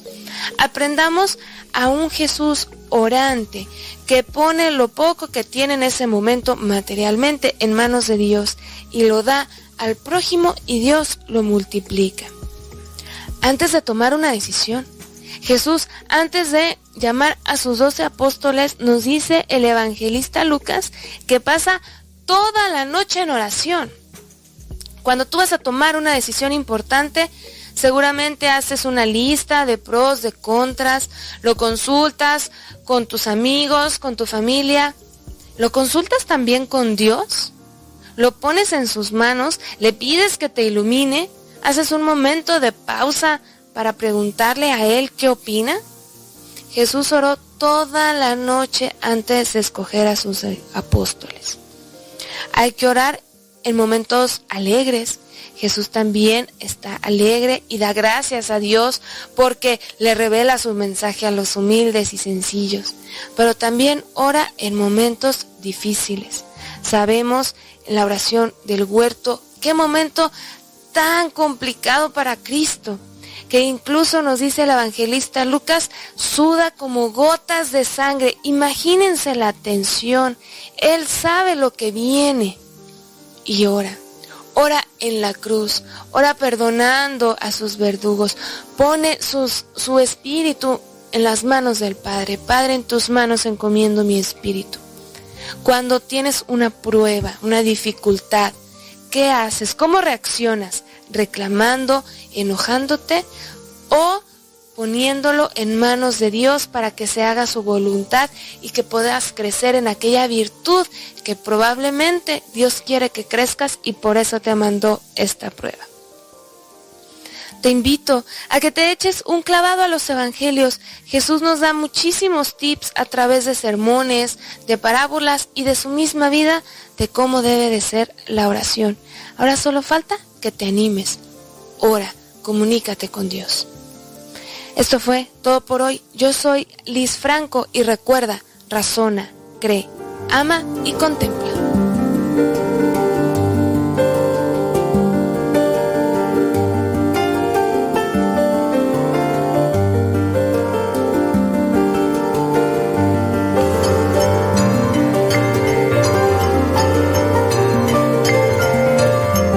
Vámonos con una pregunta de liturgia, así que pon mucha atención. La pregunta es la siguiente.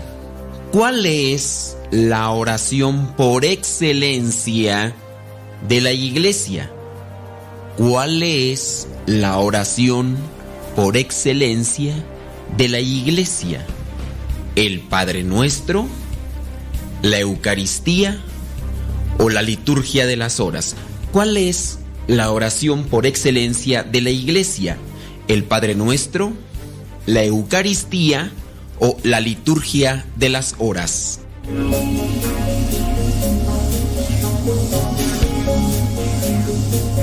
Pues si tú dijiste que la oración por excelencia de la iglesia es el Padre Nuestro, pues no. Ahorita te voy a explicar por qué, para que no me vayas a reprochar. Si dijiste que la liturgia de las horas es la oración por excelencia de la iglesia, tampoco. La oración por excelencia de la iglesia es la Eucaristía. La Eucaristía no es un rito como tal. La Eucaristía es una oración. Por eso debemos de tener muchísimo respeto para llegar a tiempo cuando estemos participando de la Eucaristía. La Eucaristía en sí es una oración desde el momento que participas con los cantos, desde el momento que tienes para arrodillarte, estar de pie. Es una oración en conjunto, más cuando se invoca la presencia del Espíritu Santo para consagrar el pan y el vino que se convertirán en el cuerpo y la sangre de Cristo. Si es la oración por excelencia de la iglesia, con mayor razón no debes de faltar a misa. Cuando hablamos de liturgia es todo aquello que viene a ser el ejercicio sacerdotal de Cristo que se emplea en la Eucaristía para que la Eucaristía, la misa, como también le conocen algunos, realmente pueda ser de provecho para cada uno de nosotros, de provecho espiritual. La liturgia, al ser el ejercicio sacerdotal de Cristo, merece mucho respeto. Por eso se debe de evitar todo tipo de acción que sea parte de un espectáculo. La celebración eucarística no puede pues equipararse a un encuentro social. Se deben de evitar todo tipo de dinámicas grupales que lleven al intercambio de saludos como si estuvieran en plena plaza o atrio parroquial debemos de tener mucho respeto por la Eucaristía, porque es la oración por excelencia de la iglesia y todos los elementos que incluye la misa ya y que nos los da la liturgia, debemos de vivirlos con todo el ser.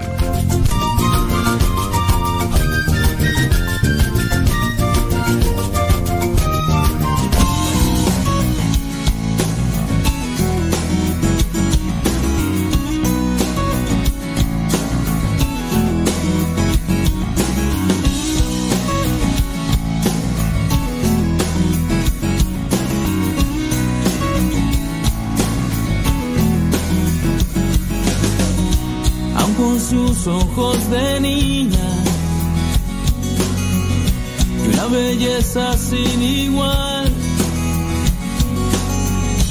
Nos hablaba en el silencio con su corazón de mar.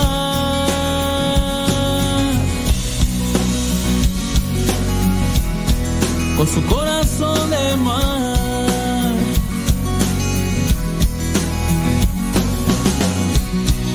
país es morena. Dicen que es buenita. Pero lo que yo les digo, no existe mujer más linda. Y dame niña de tus ojos para así poderlo ver. Y dame madre de tu gracia para siempre serle fiel. Y dale vida a mi vida para así poder ahogarme en tu corazón de mar. En tu corazón de mar.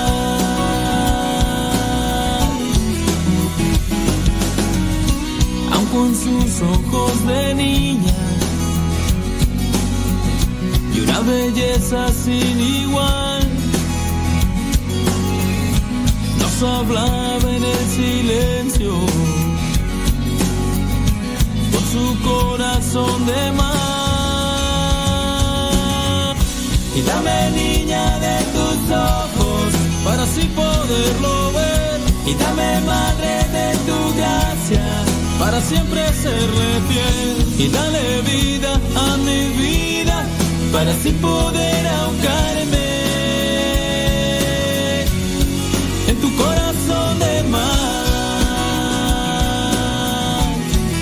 tu corazón de mar.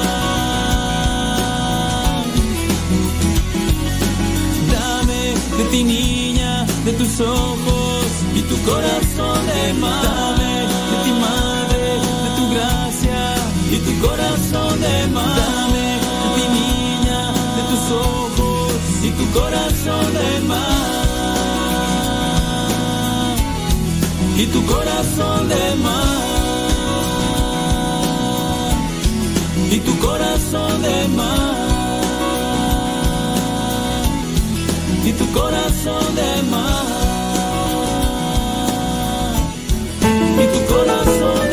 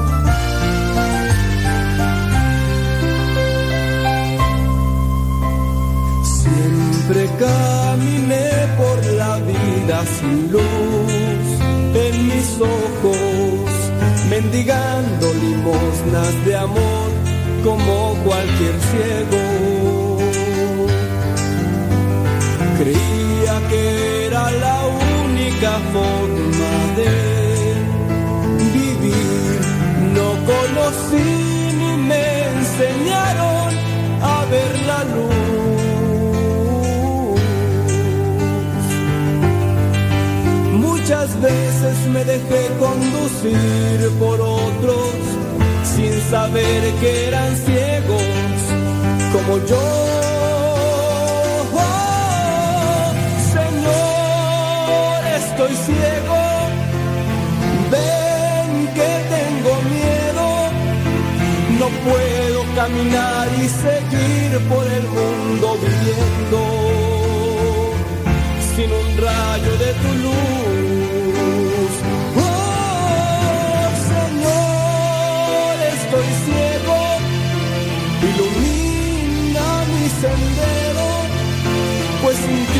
Cada paso tropiezo he perdido ilusiones y ganas de vivir.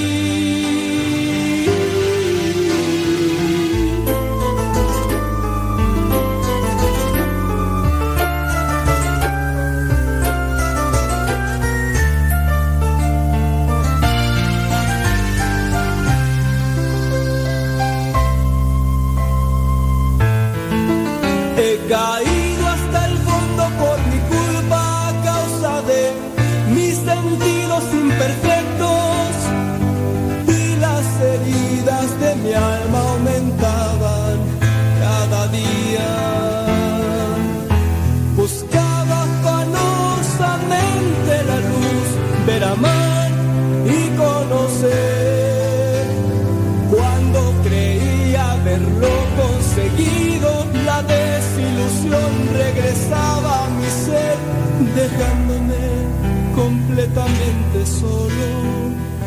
Viviendo en mi Ya empezó la hora del taco. Saludos para Moresto. Taco, taco, taconazo. Taco, taco, taconazo.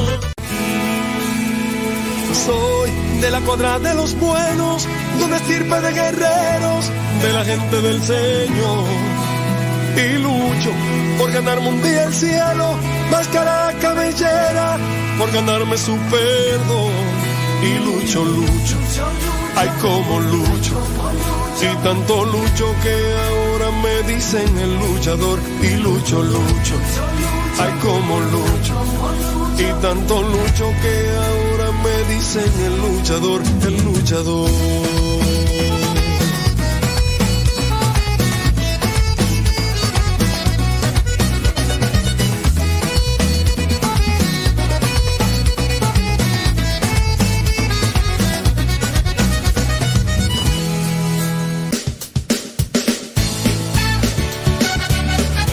36 minutos después de la hora.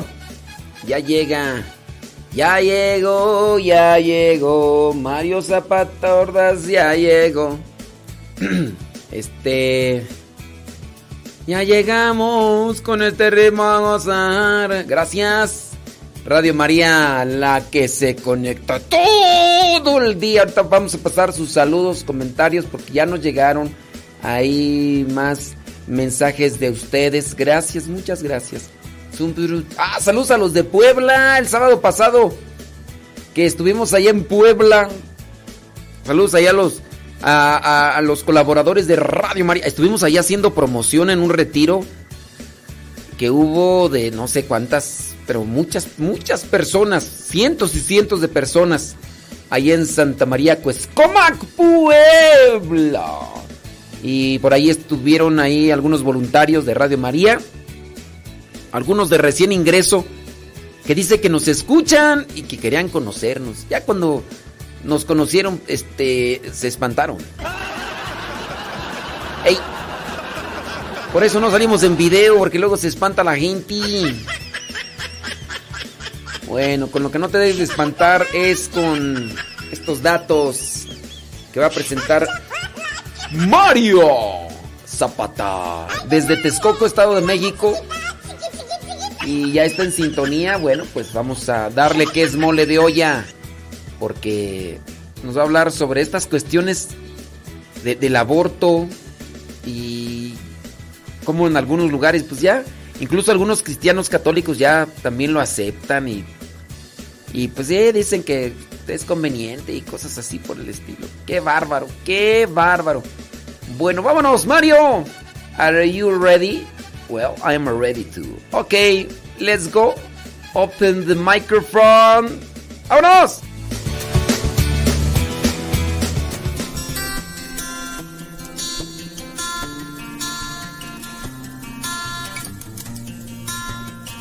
Bienvenidos sean una vez más a una cápsula donde generamos cultura de vida.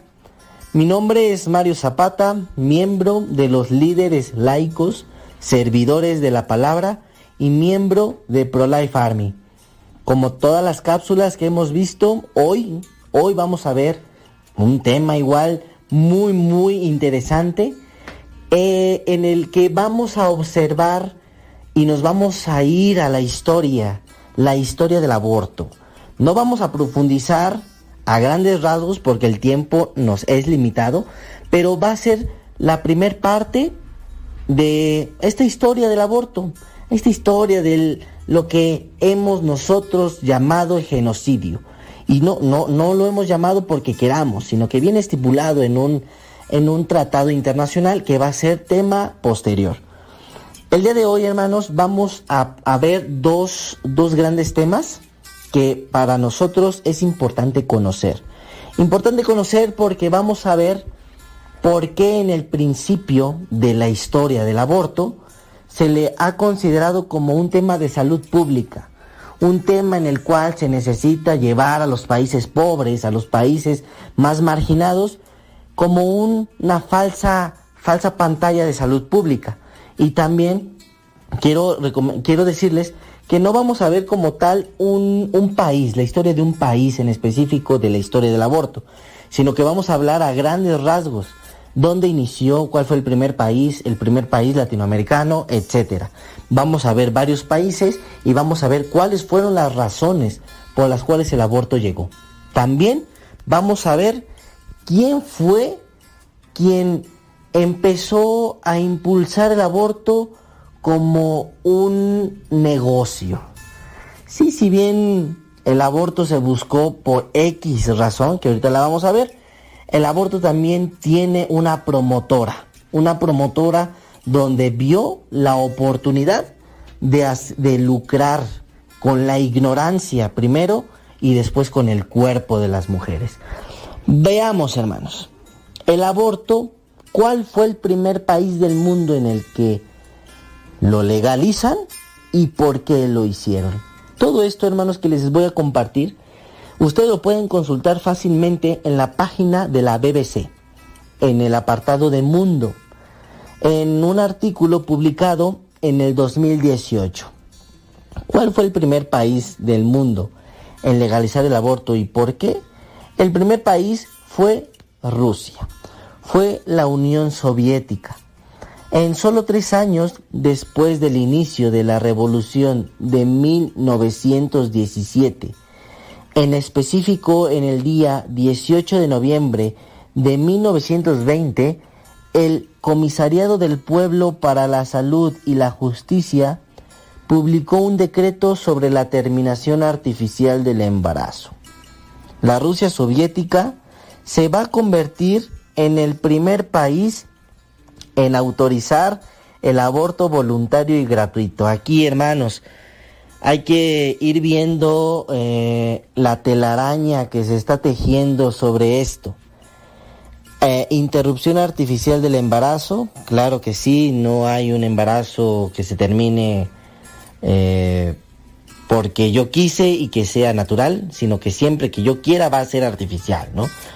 Y dice, en autorizar el aborto voluntario y gratuito. Gratuito, hermanos. Aquí empieza ahora el trabajo de la, de la, del manejo de los impuestos. ¿Cómo va a ser gratuito? Si hay una intervención con los impuestos de la gente, hermanos. Con los impuestos de la gente. La ley, que no especificaba un límite de semanas para el aborto, autorizaba la práctica únicamente en hospitales realizados por un médico y sin fines lucrativos. La legislación de todos los países combate este mal mediante el castigo a las mujeres que deciden abortar y a los médicos que llevan a cabo la operación.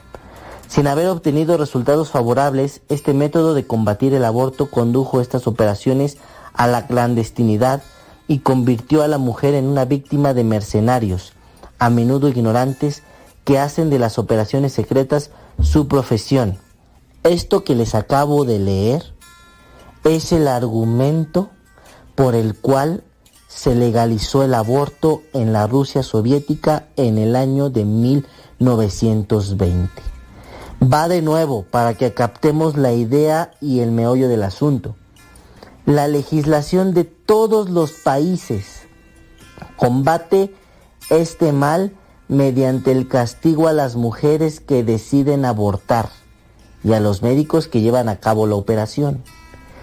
Sin haber obtenido resultados favorables, este método de combatir el aborto condujo estas operaciones a la clandestinidad. Este discurso que les acabo de repetir, hermanos, es el discurso que los promotores de la muerte en una constante lucha por legalizar el genocidio nos mencionan. La clandestinidad, las mujeres mueren, eh, los médicos que practican y quieren ayudar a las mujeres son encarcelados, por eso se van y buscan la clandestinidad. Hay que buscar que sea seguro y gratuito. Hermanos, hermanos, aquí el aborto siempre va a ser inseguro. Seguro, legal o ilegal, el, amor, el aborto mata igual, ¿no? No hay una intervención quirúrgica legal. Y bueno, si en realidad hubieran datos de abortos clandestinos, que se muestren, que se muestren, hermanos. La clandestinidad no puede ser medible porque es clandestina. Yo no puedo medir algo clandestino porque no tengo información objetiva, no tengo información imparcial. La información que manejan los promotores de la muerte va a ser siempre información manipulada. Manipulada a conveniencia de quién, pues de lo que quieren promover, que siempre va a ser promover la muerte. Entonces, primer país en legalizar el aborto, la Unión Soviética en el año de 1920. ¿Cuándo fue la legalización del aborto en América Latina? El primer país en legalizarlo en América Latina, fue Cuba. Como ya sabemos, Cuba es también un país socialista, pero no nos vamos a meter en estos temas. En la región de Cuba, este fue el primer país en despenalizar, completamente el aborto dentro del primer trimestre de gestación en el año de 1965. A partir de este evento, hermanos, se desencadenan los demás países, que es Uruguay y Ciudad de México hasta el año del 2012. Ojo, aquí solo en la Ciudad de México por lo que es la soberanía de las constituciones locales. ¿sí? En el resto de nuestro país, México, la regulación va a cambiar en función de los estados, como bien les dije. Se van a legalizar en Uruguay en el año del 2012 y en la Ciudad de México en el año del 2007. En los demás países latinos, latinoamericanos, rigen leyes que regulan la práctica en función de diversos supuestos, como el riesgo para la vida o la salud física o mental de la madre, o que el embarazo sea fruto de una violación. De los cinco países que prohíben el aborto, vamos a encontrar Nicaragua, Salvador, República Dominicana.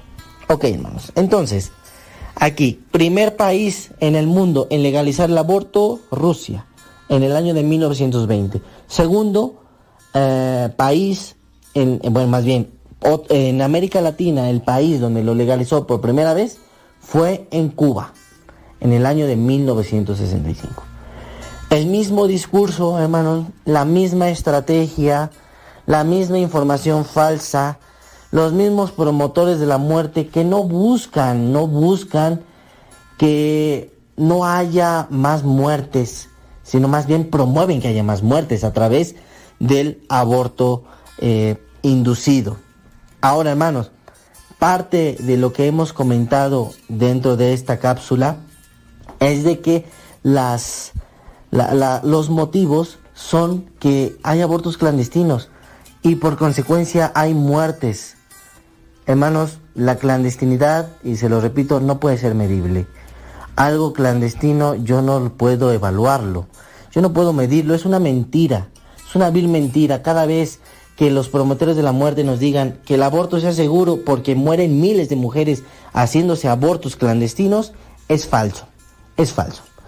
Bueno, hermanos, no nos va a dar tiempo de ver eh, y de platicar un poquito sobre la persona, el personaje en particular que impulsó el aborto como un modelo de negocio y que tiene y que tiene la propiedad o que tiene la autoridad de, de ser la, la creadora del centro más grande de abortos a nivel mundial.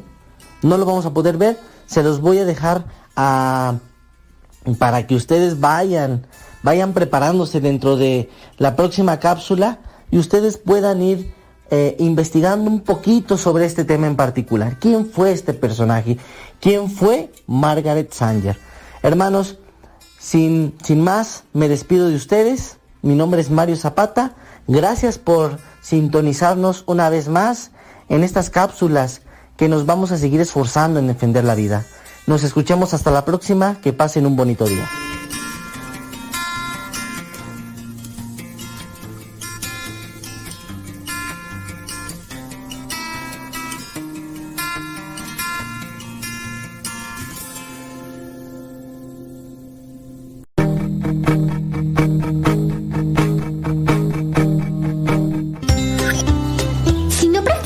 Reciclaje y no lo hacemos parte de nuestra vida, estas son las consecuencias de lo que podría pasar. Aumento de la contaminación, acumulación de basura, incremento del efecto invernadero, destrucción de hábitats naturales, deforestación total, contaminación de los océanos. Podemos hacer mucho desde casa, reciclando envases y empaques de plástico, aluminio, hojalata, cartón, Y vidrio. Si reciclamos, ahorramos recursos y reducimos la basura. En este 2020 podemos lograr un impacto real. La Tierra es el único hogar que tenemos. Debemos cuidarla y seguir su ejemplo. Reduce, reutiliza y recicla. Cuidemos el planeta.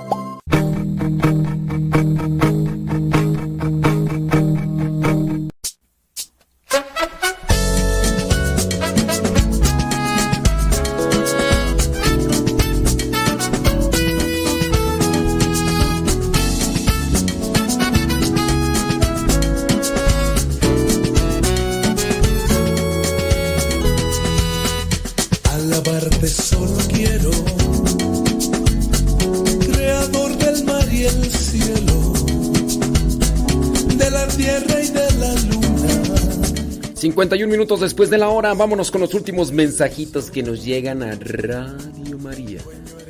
David, el abuelo Yeye, Ye, dice que el significado de David fue tomado del griego, derivado de T con el significado. Dice que significa después de todo eso, el amado. Ándele pues el abuelo Yeye. Hasta Puebla, saludos. Banco de oración para Emanuel Tago, dice López, que está preparándose para la cirugía de, de cadera. Tiene derrame interno. Dice por acá este mensaje, siempre me hace la tarde muy agradable a la hora de la comida, tanto en hacerla como en comer. Mi nombre es Teresa. Teresa, Teresa, cuando te pones esa rosa en la boca, tiriri, tiri, tiri, tiri. Teresa, significa cazadora, es de origen griego, padre. Y no será mucha molestia, banco de oración para Dulce María Espinosa Hernández y su bebé recién nacido. Están delicados de salud para que su mamita María les mande su recuperación. Gracias, padre. Soy Teresa Vargas. Que Dios me los bendiga todos los colaboradores de Radio María. Gracias, Tere. Tere, tere, tererere, tere, tererere, tere. Salud, dice, mi nombre es Georgina perteneciente o relacionado al campesino de Georgia, agricultor, labrador, o sea, el que cultiva la tierra. Un saludo afectuoso, Georgina. Gracias también para ti y a todos los que nos escuchan Radio María. Dice, padre, saludos, dice, gracias por su programa. Lo escucho todos los sábados, pido banco de oración, dice, por, eh, por Yolanda Ibarra, por su esposo Alfonso Guizar, que está infectado ahí. Eh, dice también para todos los colaboradores de Radio María y para todos los sacerdotes por sus necesidades y demás. Muchas gracias, Marta. Marta, Marta, gracias por tu mensaje. Pide banco de oración por la salud de Lourdes Molina Verdín y sus necesidades económicas y el dolor de la colitis y por la tranquilidad de su familia. Gracias. Ándele pues. Este dice por acá, bla bla bla.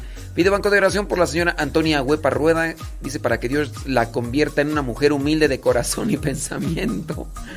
Quite de ella todo egoísmo que hay eh, para que la familia Mino Huepa no se destruya. Que Dios los una y les dé la paz que tanto necesitan. Dicen así, ¿verdad? Saludos, dice Banco de Oración, dice la familia Pulido González por su matrimonio, también por sus hijos. Gracias. Ándele pues. Dice... Ok, dice por acá. Saludos, dice. eh, Ay, no le entiendo acá. Por la paz del mundo. Gracias. Muy bien, bueno. Dice por acá. Desde Guadalajara, Jalisco, Cristina, Nicolás, Cuquita y María Elena Gutiérrez Monroy. Enfermos. Eh, gracias, Rina. Dios te bendiga. Bueno, es que Rina está ahí en. En los. Ahí en las llamadas, ¿verdad? Muy bien. Déjame ver porque me mandan unos mensajitos en audio. Vamos a ver. Vamos a ver, hombre, qué nos dicen. A ver, espérame, espérame. Padre Modesto, buenas tardes. Ahí para que ponga en banco de oración la zona de Culiacán, ya que el día de hoy se va a llevar a cabo una caminata, como una procesión, rezando el rosario de la lomita a la catedral. Los que conocen Culiacán saben cómo está la situación, entonces se va a rezar puros hombres el Santo Rosario en procesión. Póngalo en banco de oración, Padre, y que Dios permita que esto salga bien. Bueno, pues ahí nos, nos hablan sobre esta buena intención ahí de, de dar testimonio y, un- y unirse en oración. Déjame ver por acá. Aló. Hola, hola, padre Lule. ¿Qué onda? Habla Pepe Muñoz de Puebla. ¿Qué onda, Pepe? Hoy es mi cumpleaños. Ay. Y este, me voy a hacer humildemente un molito poblano. Órale. Ahí se gusta darse una vuelta acá a Puebla de Los Ángeles. Pues ya fui la semana pasada, Pepe. Pase mi mensaje al aire. Ya pasé tu mensaje, Pepe. Muñoz, Pepe. Su servidor, hoy está cumpliendo años. Ándale, pues. Bendito Dios y misericordioso porque me da un regalo, un año más de vida. Pues sí, te regaló. Saludos, más. padre. Lule. Chao. Ándale, chao, chao, chao, chao, adiós. Ti, ti, ri,